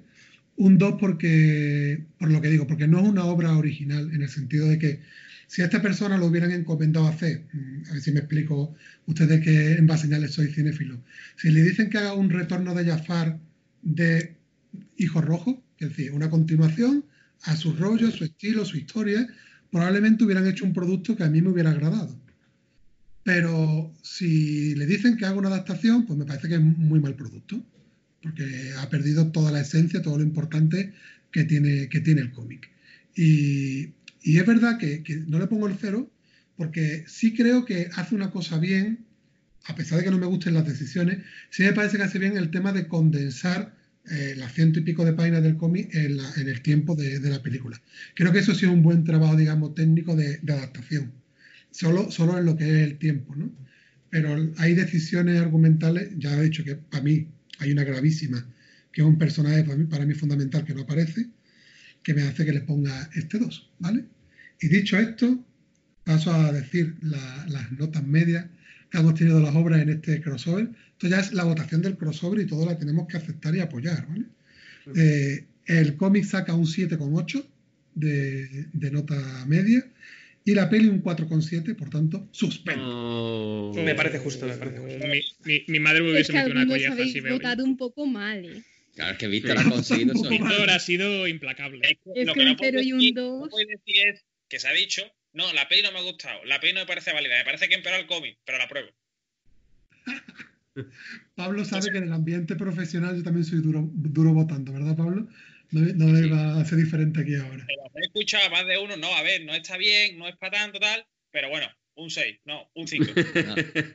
Somos- Porque nosotros en valora- valoramos el esfuerzo de profesionales que nos traen estos muy productos. Pero a ver, yo Eh, creo que poner un cero, poner un cero a algo es querer ir a buscar a- al responsable de ello y quererlo matar. El responsable de esto, que lo habéis dicho antes, pero se me había dado el nombre, Juan Miguel de Mateis. este señor, ¿vale? Este señor ha decidido coger eh, quizá la mejor parte del cómic, que es el final, y obviarla. O sea, ha cambiado alguna, pero es que la mejor he dicho, esto no. Esto Sí. no es para tanto. O sea, se ha leído el cómic y ha dicho, estas dos últimas páginas eh, no son para tanto. Y se las ha cargado. Por cierto, Así es. un dato aquí en zona sin spoiler que eh, enriquece. La zona, la- el, final, eh, salió Morrison en una entrevista diciendo que era idea suya. Eh, no sé si todos los que estáis aquí en este foro, los que estáis en este foro eh, sabéis quién es Morrison. Pero digo que era cosa suya y nadie lo ha desmentido, por lo que además, y Manuel lo sabe, nos dice que me lo creo, ¿verdad? Es su estilo, es su estilo. Yo, yo me, lo, me, lo, me lo encuentro esto en un cómic de Morrison y digo, esto es suyo. Oye, yo pero- me lo creo. Y no es curioso, nena, en- o sea, habla, habla también de- del germen de esto. O sea, una obra que está Mark Millan con sus detractores y su. Eh, Dave Johnson, que también es un dibujante muy reputado.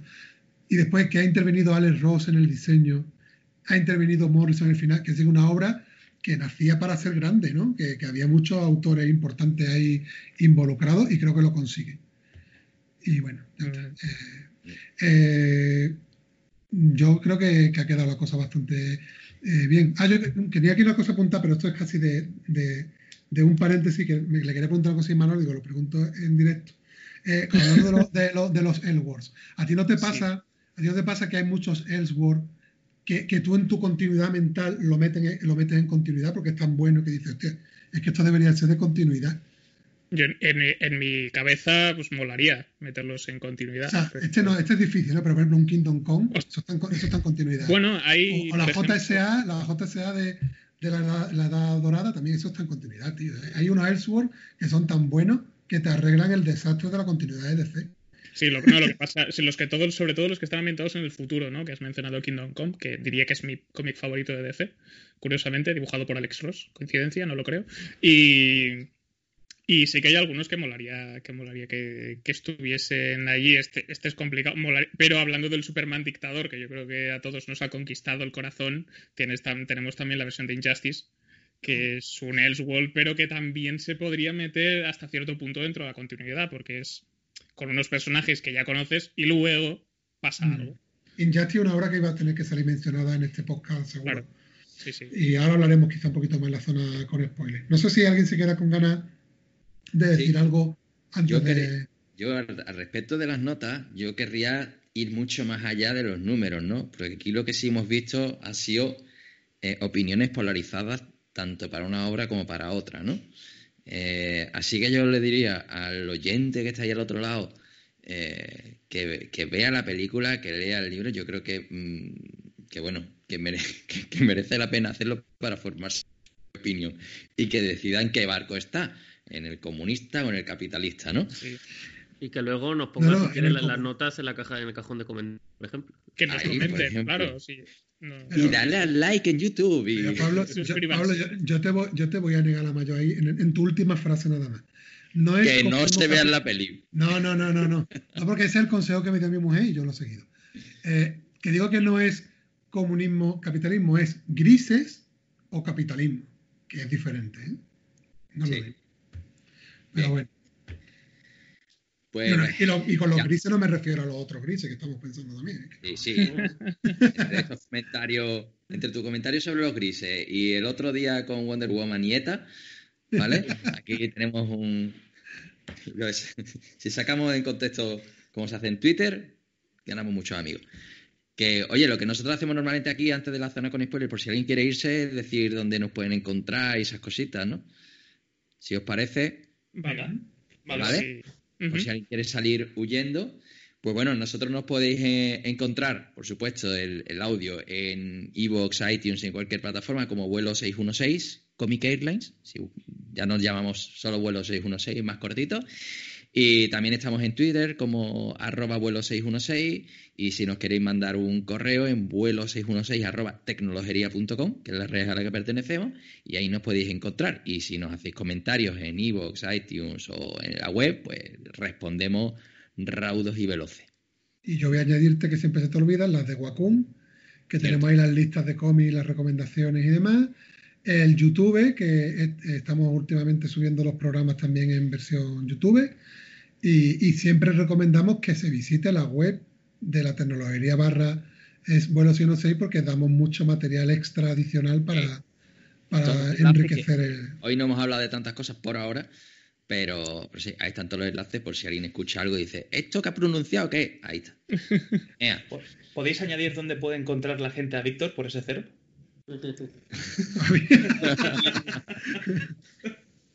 Víctor quiere En arroba el barco del Betis.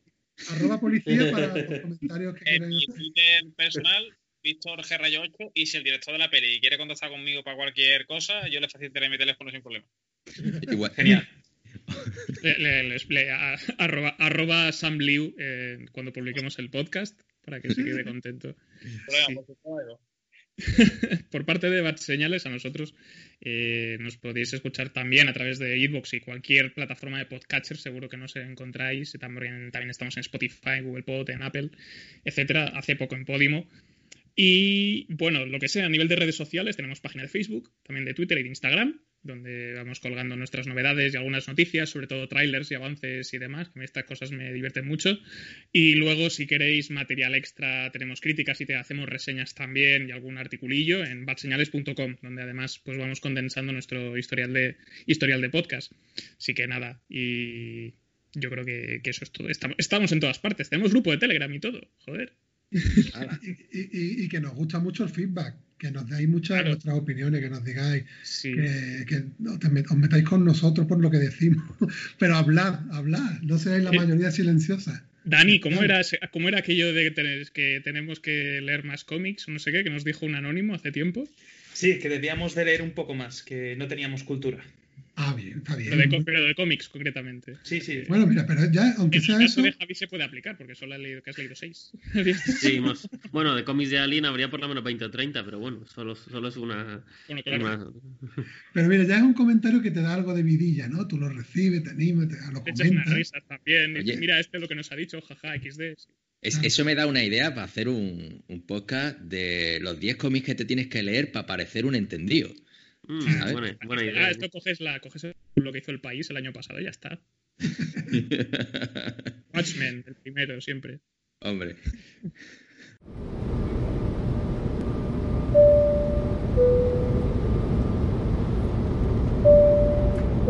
Estimados pasajeros, vamos a atravesar una zona de turbulencias repleta de spoilers. Por favor, apaguen sus dispositivos electrónicos si no desean escucharlos. Empiezan la segunda mitad de este crossover Batseñales B616, vuelo 616 o vuelo 616 barra Batseñales, depende desde donde nos estéis escuchando. Y empieza la parte con spoilers de Superman, Hijo Rojo, Superman Red. Javi, nos vas a explicar un poco de resumen de la película para quien no se atreva a verla o le dé pereza o no le gusten las sorpresas, que hay gente así, hay que respetarlo.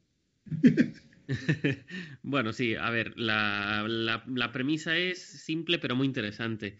La historia nos sitúa en plena Guerra Fría entre el este y el oeste, eh, Estados Unidos y la, Unión Soviética, donde eh, resulta que hay un, un, niño, no sé, la, la, peli inicia así, hay un, niño campesino de la Unión Soviética que es perseguido por unos abusones.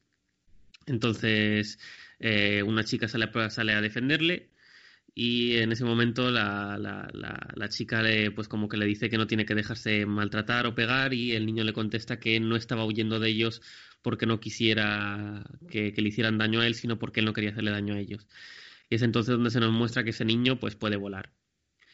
Eh, a partir de ahí, pues eh, la, película nos enseña que realmente ese niño Superman, eh, y claro, al estar en la Unión Soviética, pues es una provincia totalmente distinta a la que tenemos de, de, de, del Superman que nosotros conocemos. Entonces, a partir de ahí, pues se verá como, como el partido, ¿no? Eh, la Unión Soviética quiere que Superman sea su símbolo y eh, utilizarlo para ganar la Guerra Fría. Por otro lado, tenemos a Estados Unidos que, claro, ante esta amenaza, pues se preparan para, para, para una, especie de contingencia, ¿no? Y a partir de ahí, pues eh, la película empezará a llevarse una serie de divertidas consecuencias.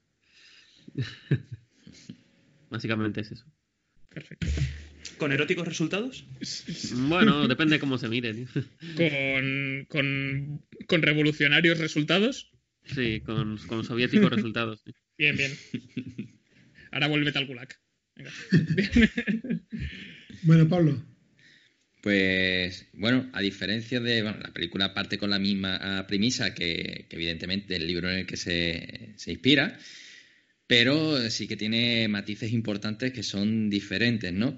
Mientras que, eh, que la historia de la película se centra mucho en el niño, yo creo que, que el cómic no lo hace directamente va hacia el personaje, a ese Superman maduro ya en el mundo comunista, en el que, bueno, una Rusia gobernada por Stalin, eh, todos conocemos ya la imagen del, comunismo, de pobreza, de trabajo, etcétera, ¿no?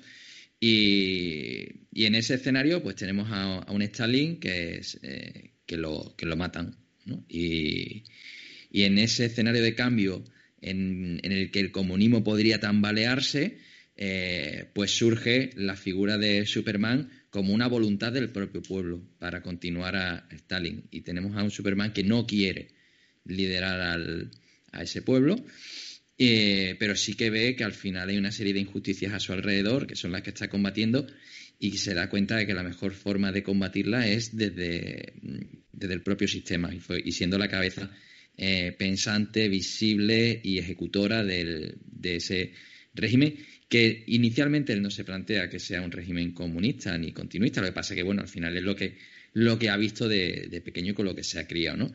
En el otro lado sí que nos plantea una, una América eh, con, con, bastantes problemas eh, eh, económicos, en la que el personaje del ex Luthor yo creo que tiene mucho más peso que en la, que en la película, que es un, un absoluto coco, mmm, capaz de, bueno, no hemos comentado que en la película eh, sale el Luthor con, con, qué aire, ¿no? Yo aquí estoy haciendo el, diferencial, pero bueno, sí que sale ese personaje como, eh, como el enemigo número uno de, de, Superman, ¿no? Y el único capaz en Estados Unidos de, de sacar del, de su crisis a, a América, ¿no?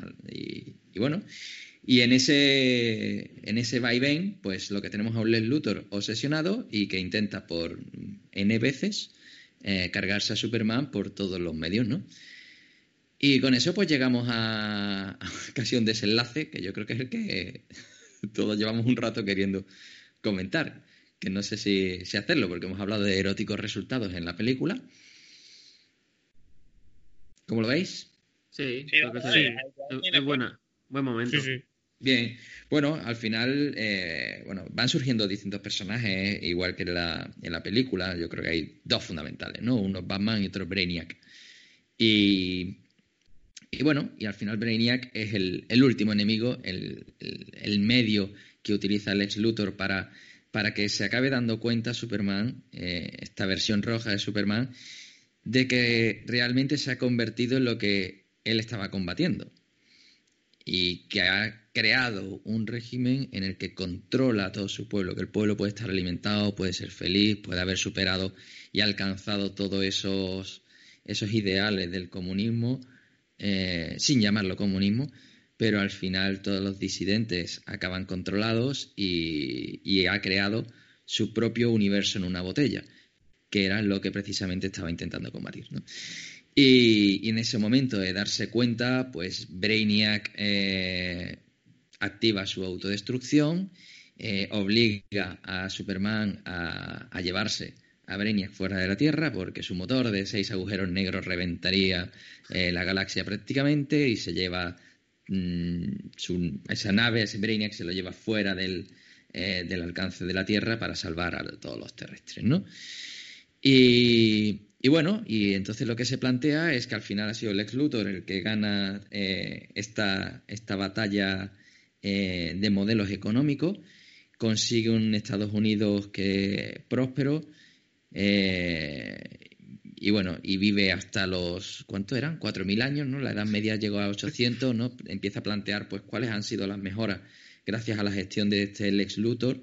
Eh, y luego tiene, en el final empieza a, plantear, pues, toda la, estirpe que se ha creado de hijos del Lex Luthor que, que han heredado sus capacidades casi ultrahumanas, ¿no? Y esa mejora de la, de la propia especie humana que se ha conseguido gracias a la ciencia.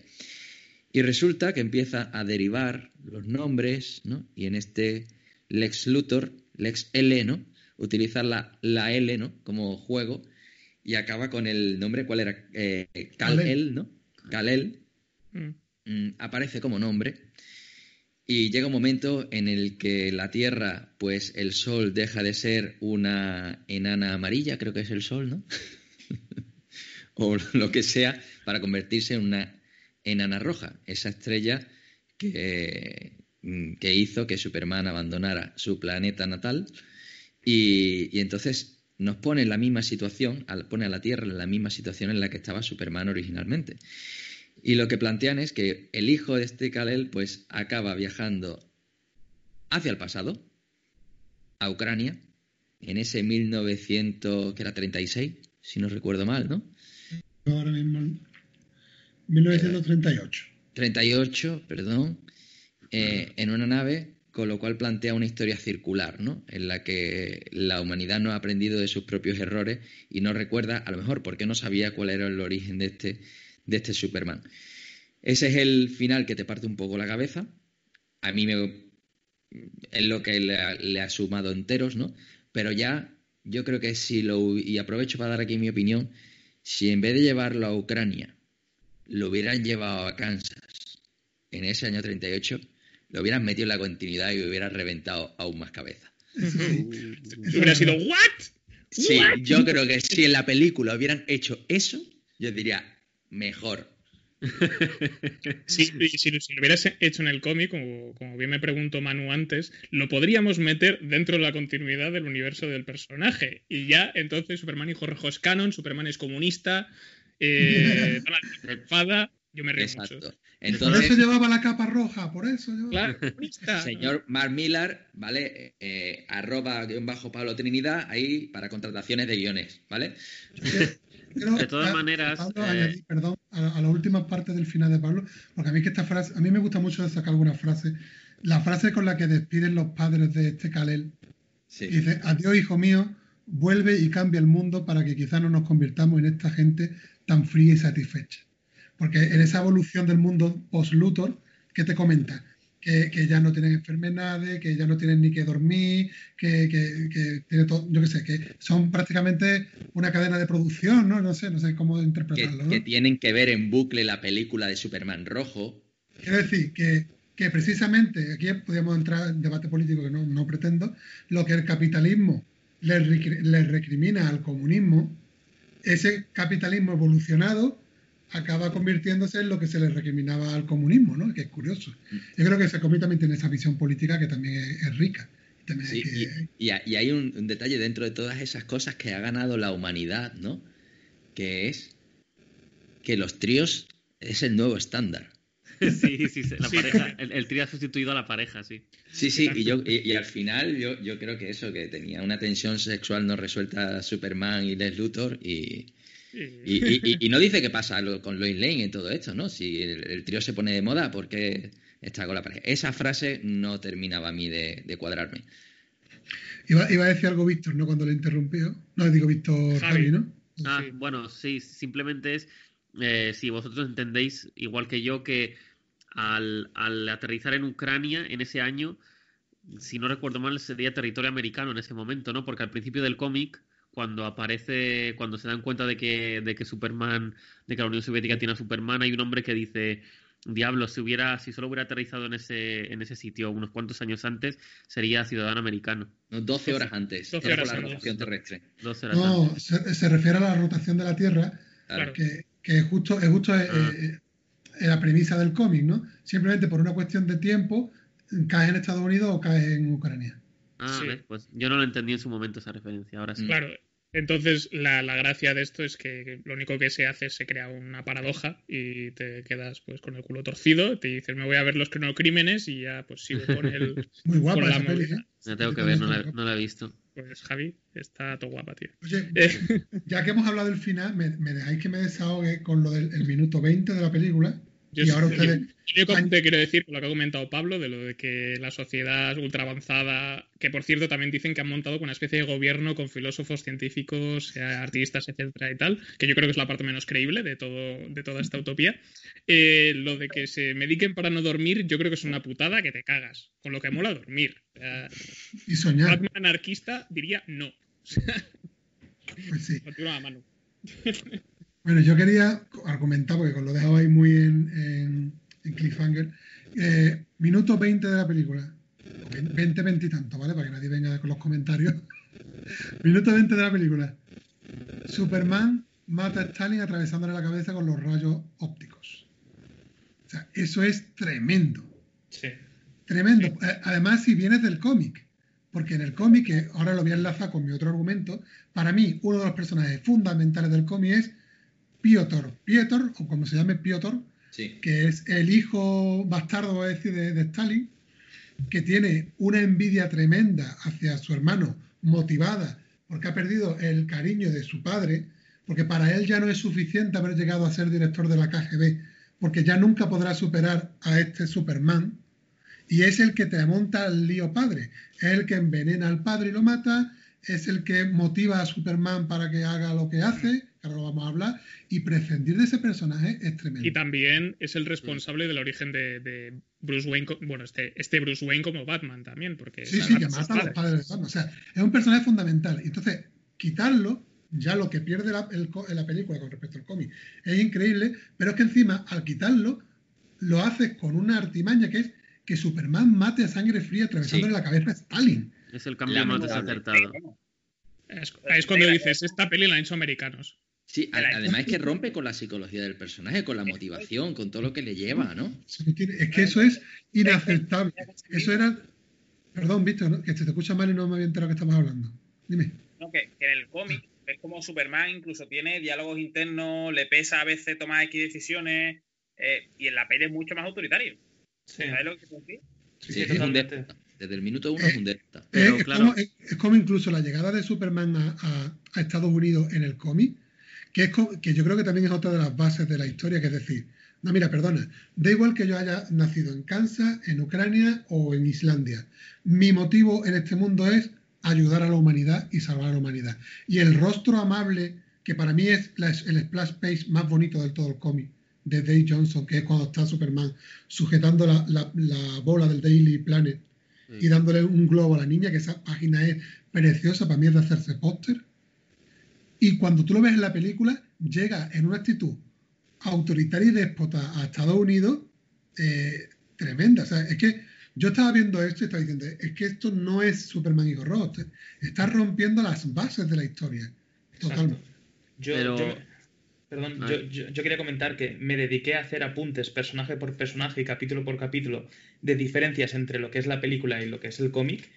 Y la principal diferencia, digamos, es Superman, que Superman en la película es megalómano, eh, quiere ostentar el poder y hace lo que sea por tenerlo.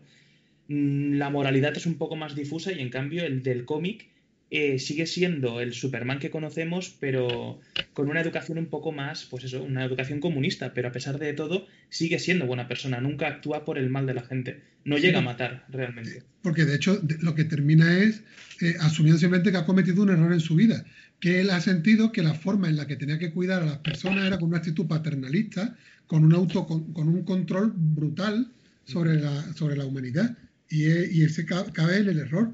En cambio, el de la película no. El de la película sí es un dictador. Mm, Pero- no. Pero, Pero yo sí eh, lo veo un poco lógico. O sea, eh, también en el cómic usa hasta implantes cerebrales para controlar a los que se oponen a su régimen. En cierto sentido, vale que lo de matar a Stalin a sangre fría, eso no es Superman. No sé por qué lo metieron, yo creo que era para los americanos darse un gustazo, por eso, pero en el resto de cosas yo sí veo comprensible esa actitud de Superman, más en la película que en el cómic. Pero es que en la película es, es, es- es tirando asesino. Piensa que tú mismo lo has dicho, que en el cómic lo que hace es controlar, controlar cerebralmente a, a la gente que se le, se le opone. Pero es que digamos que es el remedio, el, el- el- el mal menor. Era o controlarlos o matarlos. En la peli los mata, en el cómic simplemente los controla, porque realmente Sí. no es malo. Y ahí, Pero- para justificar ese cambio, introduce el- los gulags, ¿no? Y, Que tampoco salen en los cómics. ¿no? Que no sale. Y, y a esta, y a esta vecina suya de la infancia, ¿no? Que al final es una víctima de, del régimen que, que encarcela a los, a los disidentes, ¿no? Y bueno, mm, yo creo que también, esa justificación también es... la matan in- innecesariamente. En el cómic eh, eh, trabaja incluso para el gobierno, si no recuerdo mal, en el museo. eh, y ahí en el cómic también se la cargan para que sirva como de clic ahí a, a- a Superman. Yo no, no- no Sí. entiendo nada. Que, que hablando de eso, eh, la justificación de Batman a mí me me gusta mucho la del cómic. La del Pero personaje. un, un momentito, siguiendo con, lo, que- con esto que habéis dicho de, de los cambios de, de guion, porque eh, también antes se ha dicho que, que- que el guionista es muy de cómics, que sin embargo aquí en la película eh, ha dado otra imagen muy distinta. ¿Pensáis que todos estos cambios ha sido cosa del propio guionista o ha venido de decisiones desde más arriba Me gustaría Porque- pensar que no, Javi. Me gustaría Porque- pensar que no. No, lo digo porque, claro, eh, si eh, los productores de la película seguramente habrán pensado, vale, eh, esto es una película, la va a ver, lo- la puede ver muchísima más gente que, le- que leerse un cómic. La imagen que se da en el cómic del capitalismo quizá es diferente de la que hemos visto en la película.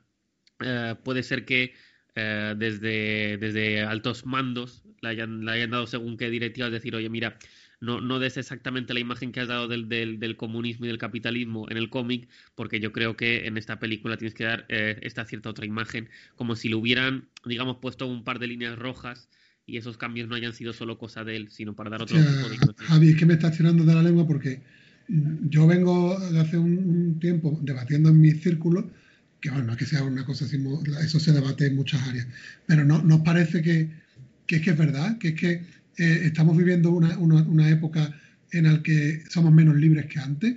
Es que eh, un cómic cómico, una canción que se hiciera en los años 80, eh, hoy, hoy en día no, no- no podría salir. Tendría mucho más, mucha más censura.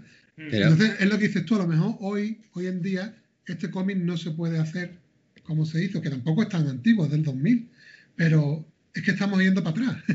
es que estamos yendo para atrás. Entonces te he dicho Pero antes, es una película del 2020, con lo que eso conlleva. Sí, pero también hay que tener en cuenta que los medios para hacer un cómic necesitas a cuatro personas más el equipo editorial y para una peli de animación necesitas mucha gente. Y en esa decisión de inversión, que puede ser, ¿cuánto? 20 veces en orden, 20 veces más dinero para hacer una peli que un cómic, ¿no? Pues ahí se va a meter mucha gente haciendo muchos más números. Y yo creo que esta es una película para el público americano. Y que en eso lo que han buscado son los cambios de lo que a la gente le gusta. Igual que la, co- la Coca-Cola es diferente en función de dónde la compren, ¿no? Pues aquí han hecho un producto muy localista. Y yo creo que ese es que, precisamente en, es, en la gente de marketing que se ha metido en la película, eh, pues lo que ha hecho es un producto que sea menos de peor calidad y, y, de me- y de- y el público objetivo pues sea, sea diferente. Oye, y a- hablando del tono este sin agresivo o de Superman, ¿y no os parece también que el Batman de la película está pasado de vuelta?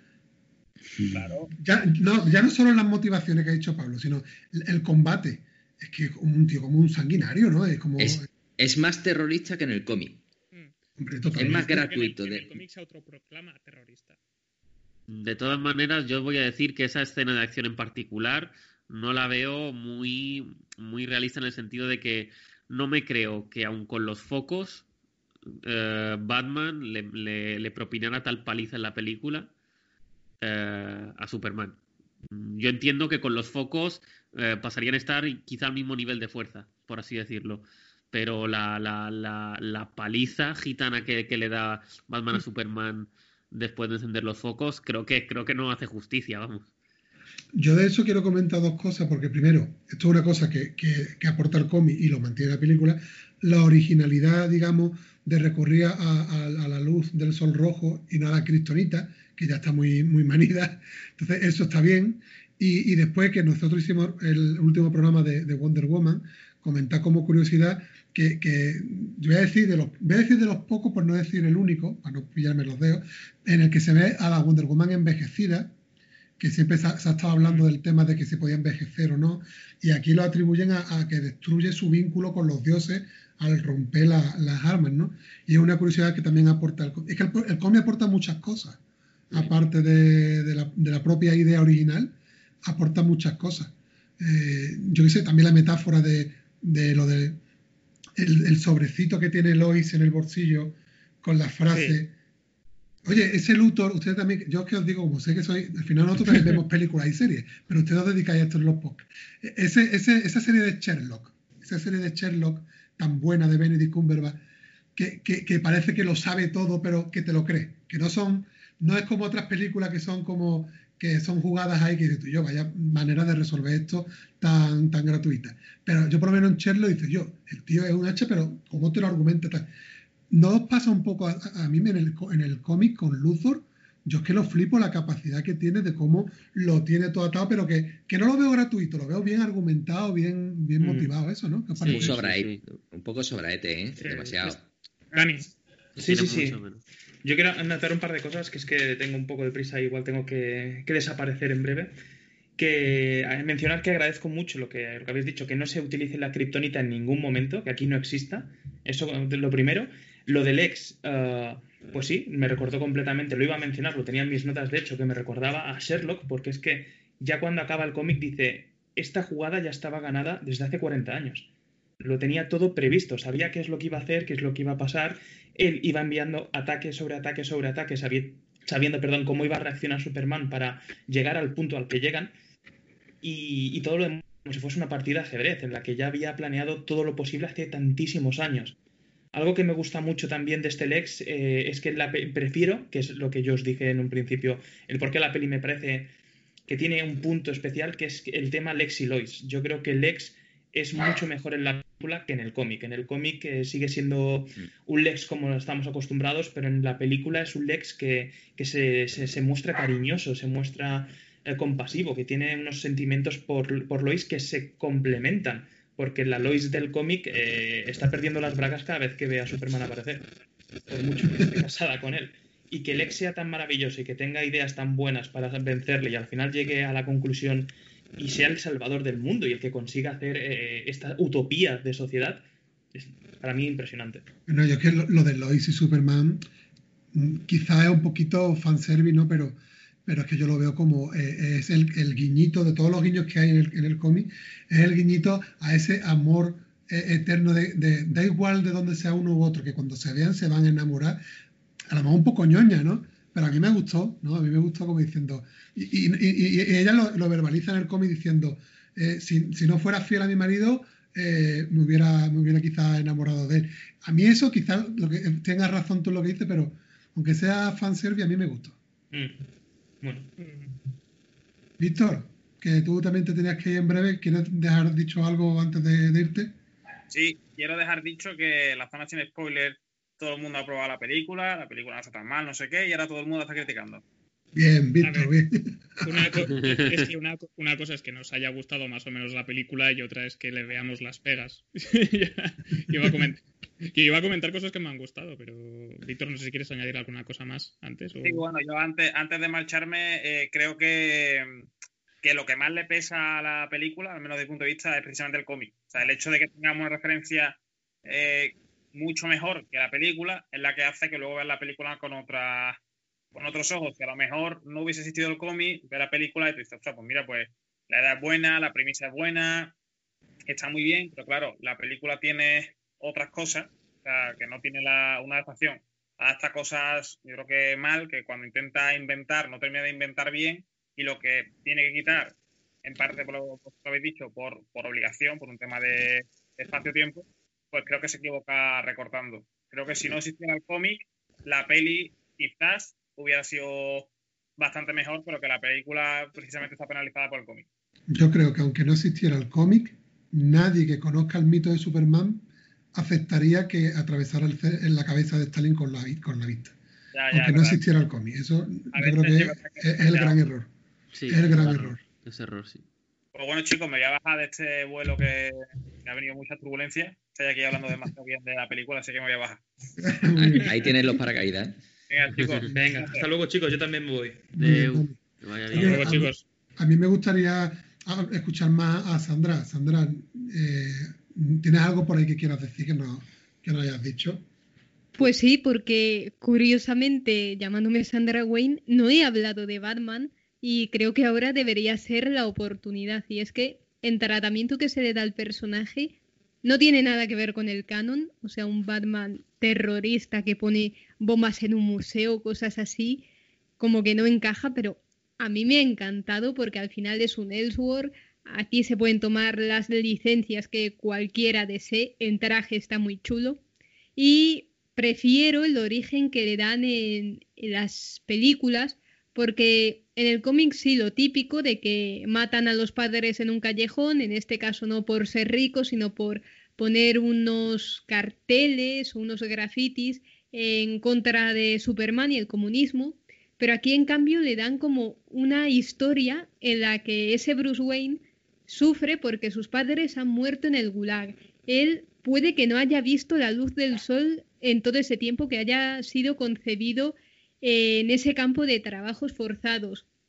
Y eso como que le da más sentido de que el personaje tenga ese odio y ese resentimiento de ser terrorista. Si al Bruce Wayne de la continuidad original decidió nunca matar, fue porque sus padres murieron en un callejón. Si se repite esa misma fórmula en Superman Hijo Rojo y ahora se le pone de terrorista, es como que algo no encaja. Habría que darle una motivación aún mayor. Y yo creo que con este tema del gulaje en la película, todo encaja mejor para ver a un Batman tan pasado de vuelta. Sí, de hecho yo cuando, cuando escuché que dijo la fra- cuando dice la frase de uy, había dicho 10 minutos, quería decir 10 segundos, eh, se me vino a la, a la cabeza el Joker totalmente. O sea, creo que eh, en por lo menos eh, no, no, en el cómico en la película, si en vez de no hubiera sido el Joker, yo creo que hubiera casado perfectamente también. Pero, pero Javi, es que eso está también muy bien tirado. Porque ¿cuántas veces hemos leído? Bueno, Javi, tú dices que no tienes mucha experiencia con los cómics, pero se lo lanza a Imanol y a Sandra. ¿Cuántas veces hemos leído en el, en el mundo del cómic que Batman está a pocos centímetros de convertirse eh, en el Joker? Siempre se, Claro. siempre- siempre se ha dicho. Entonces, tampoco me parece que esté tan mal tirado eso, ¿eh? De que No. aquí. ¿no? Y en el, y en el cómic se ve un poco mejor, ¿no? Porque al final el, el Joker es un personaje que, eh, que, bueno, mm, que cuando muere otro se subroga, ¿no? Como quien dice. Y que es un estado mental. Eh, aquí en el, en el cómic se ven a, a todos los secuaces, ¿no? Se ve un poquito mejor esa trama detrás de, de Batman, ¿no? Y cómo, ah, mm, cómo realmente es un movimiento. Sí, es Y- que y también en hay que ese sentido muy parecido. Es que también hay que tener en cuenta que, al menos hasta donde sabemos, en el, por lo menos en la versión del cómic, no existe el Joker en este universo o sea, el Joker comunista. Entonces, si, mm, si Batman sin el Joker no es lo mismo, hemos visto en algunas historias, sobre todo alternativas, donde Batman mata al Joker o el Joker muere, ¿no? La broma asesina se da a entender que mata al Joker. Eh, se supone que, que, si, que, que si Batman no tuviese al Joker, pues sería un Batman muy distinto, estaría totalmente desquiciado, ¿no?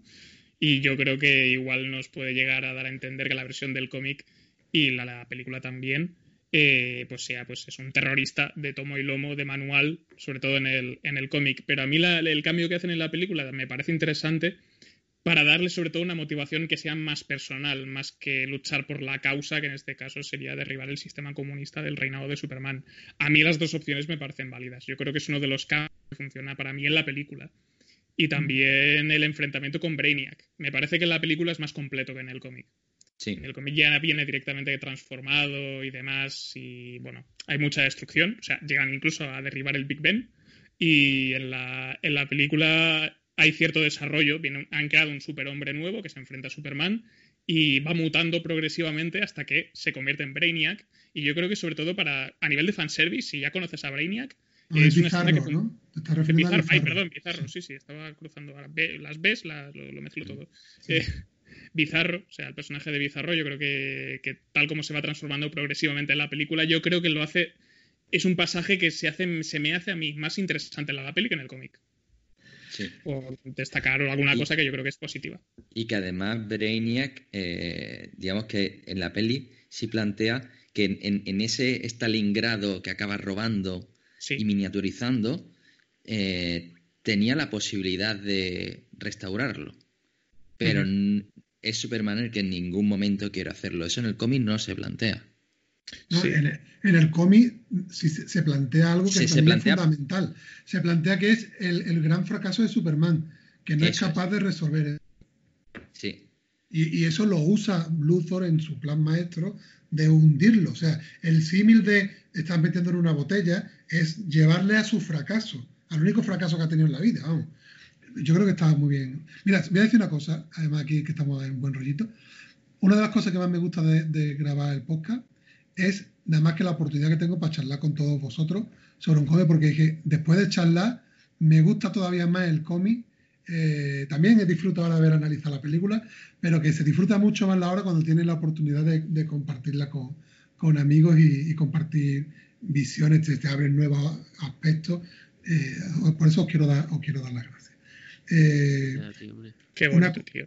una cosa que, que quería comentar de la parte de- del arte, que, que- que quizás es más propio de- del formato cómic y que no lo hemos nombrado, pero es también todo lo que son las portadas, el aspecto, dándole ese guiño a los panfletos de la, Sí. la propaganda comunista. Eso es también un trabajo de diseño tremendo. ¿eh? Eso, quiero decir, yo lo decía antes, creo que es una obra muy cuidada en nacimiento. Algo que se, que se ha- nace para, para ser grande. Sí. ¿no? Yo, s- además, según he estado leyendo, por lo que tengo entendido, eh, Mark Millar se le ocurrió la historia cuando tenía seis años, cuando era un crío, y empezó a escribir sobre el tema ya por el año 92. He leído que, que fue leyendo un cómic, mm, un, un número de la serie regular, en el que se planteaba también una especie de Elseworld, pero no era el mismo. Era que la, la nave caía como en el mar, en una zona esta que no se sabe de quién es. Que había dudas de, de- de dónde participa. Y él lo llevó un poquito más allá. Y dice, bueno, y si cae allí en Rusia, ya qué pasa, ¿no? Pero bueno, mira, quería comentaros también una cosa que he leído eh, buscando por ahí curiosidades y demás. No sé qué os parece la, la referencia. Eh, hacen un, un símil, porque después, cuando se habla del concepto obra maestra, que también tendría debate, ¿por qué algo se le llama obra maestra? Porque después hay obras que, que continúan, ¿no? Eh, ese legado, de alguna manera, aprendiendo de, de esa obra, ¿no? Entonces, dicen que aquí hay un par de referencias que no sé si ustedes habéis eh, pillado o si ahora cuando los comento parece. Eh, ese, Bat- ese Superman eh, por encima de todo, controlándolo, ese mm, que incluso se va en un momento dado de Rusia a otro sitio, ese Doctor Manhattan de, de Watchmen y Sí. ese Batman V de Vendetta terrorista haciendo explotar la- las bombas.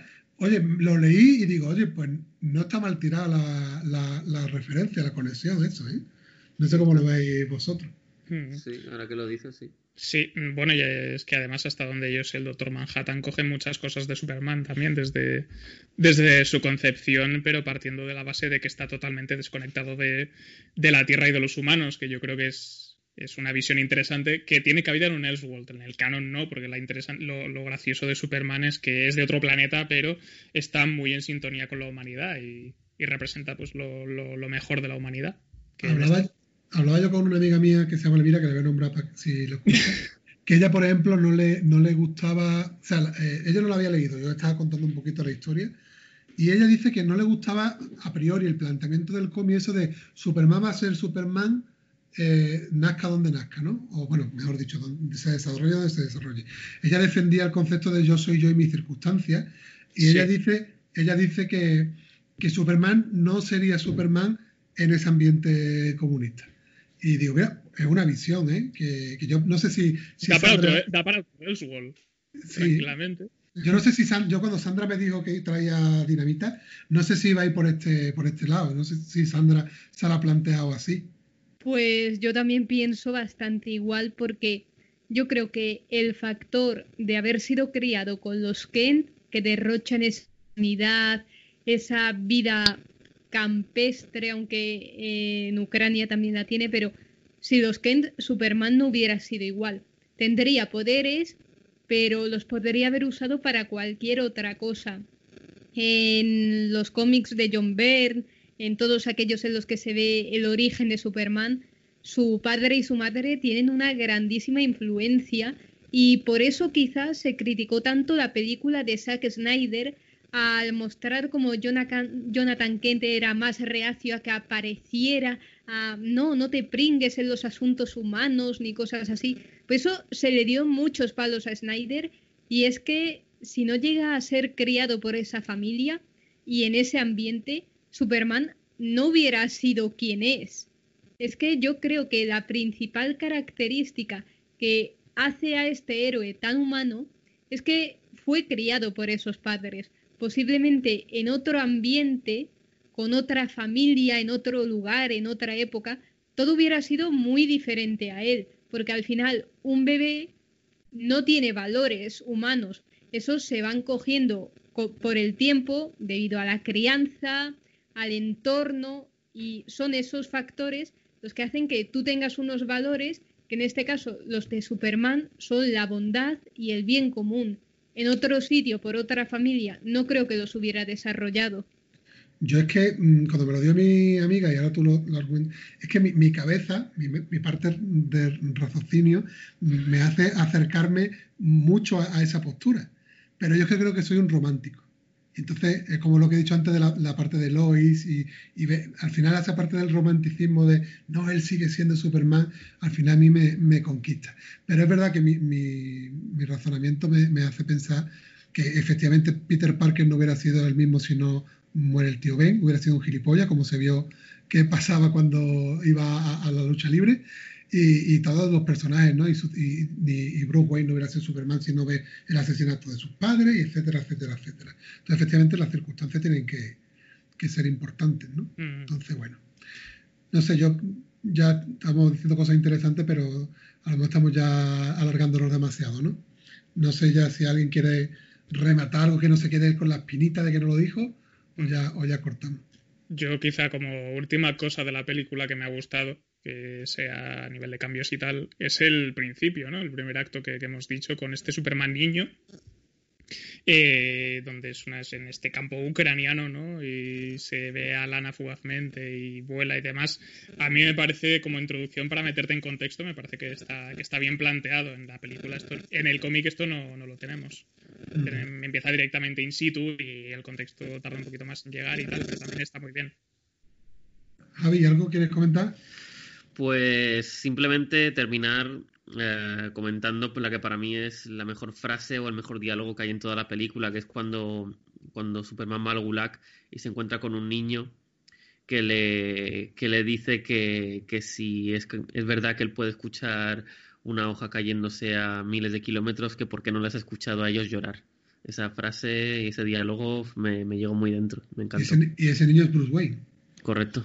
Efectivamente, la respuesta es que no le salió de ahí igual que sacar a Stalingrado de, al- Bueno, en la la película dice, no, en la película dicen que no lo escuchó porque estaba todo reforzado. por favor, el, el recurso del plomo nunca falla.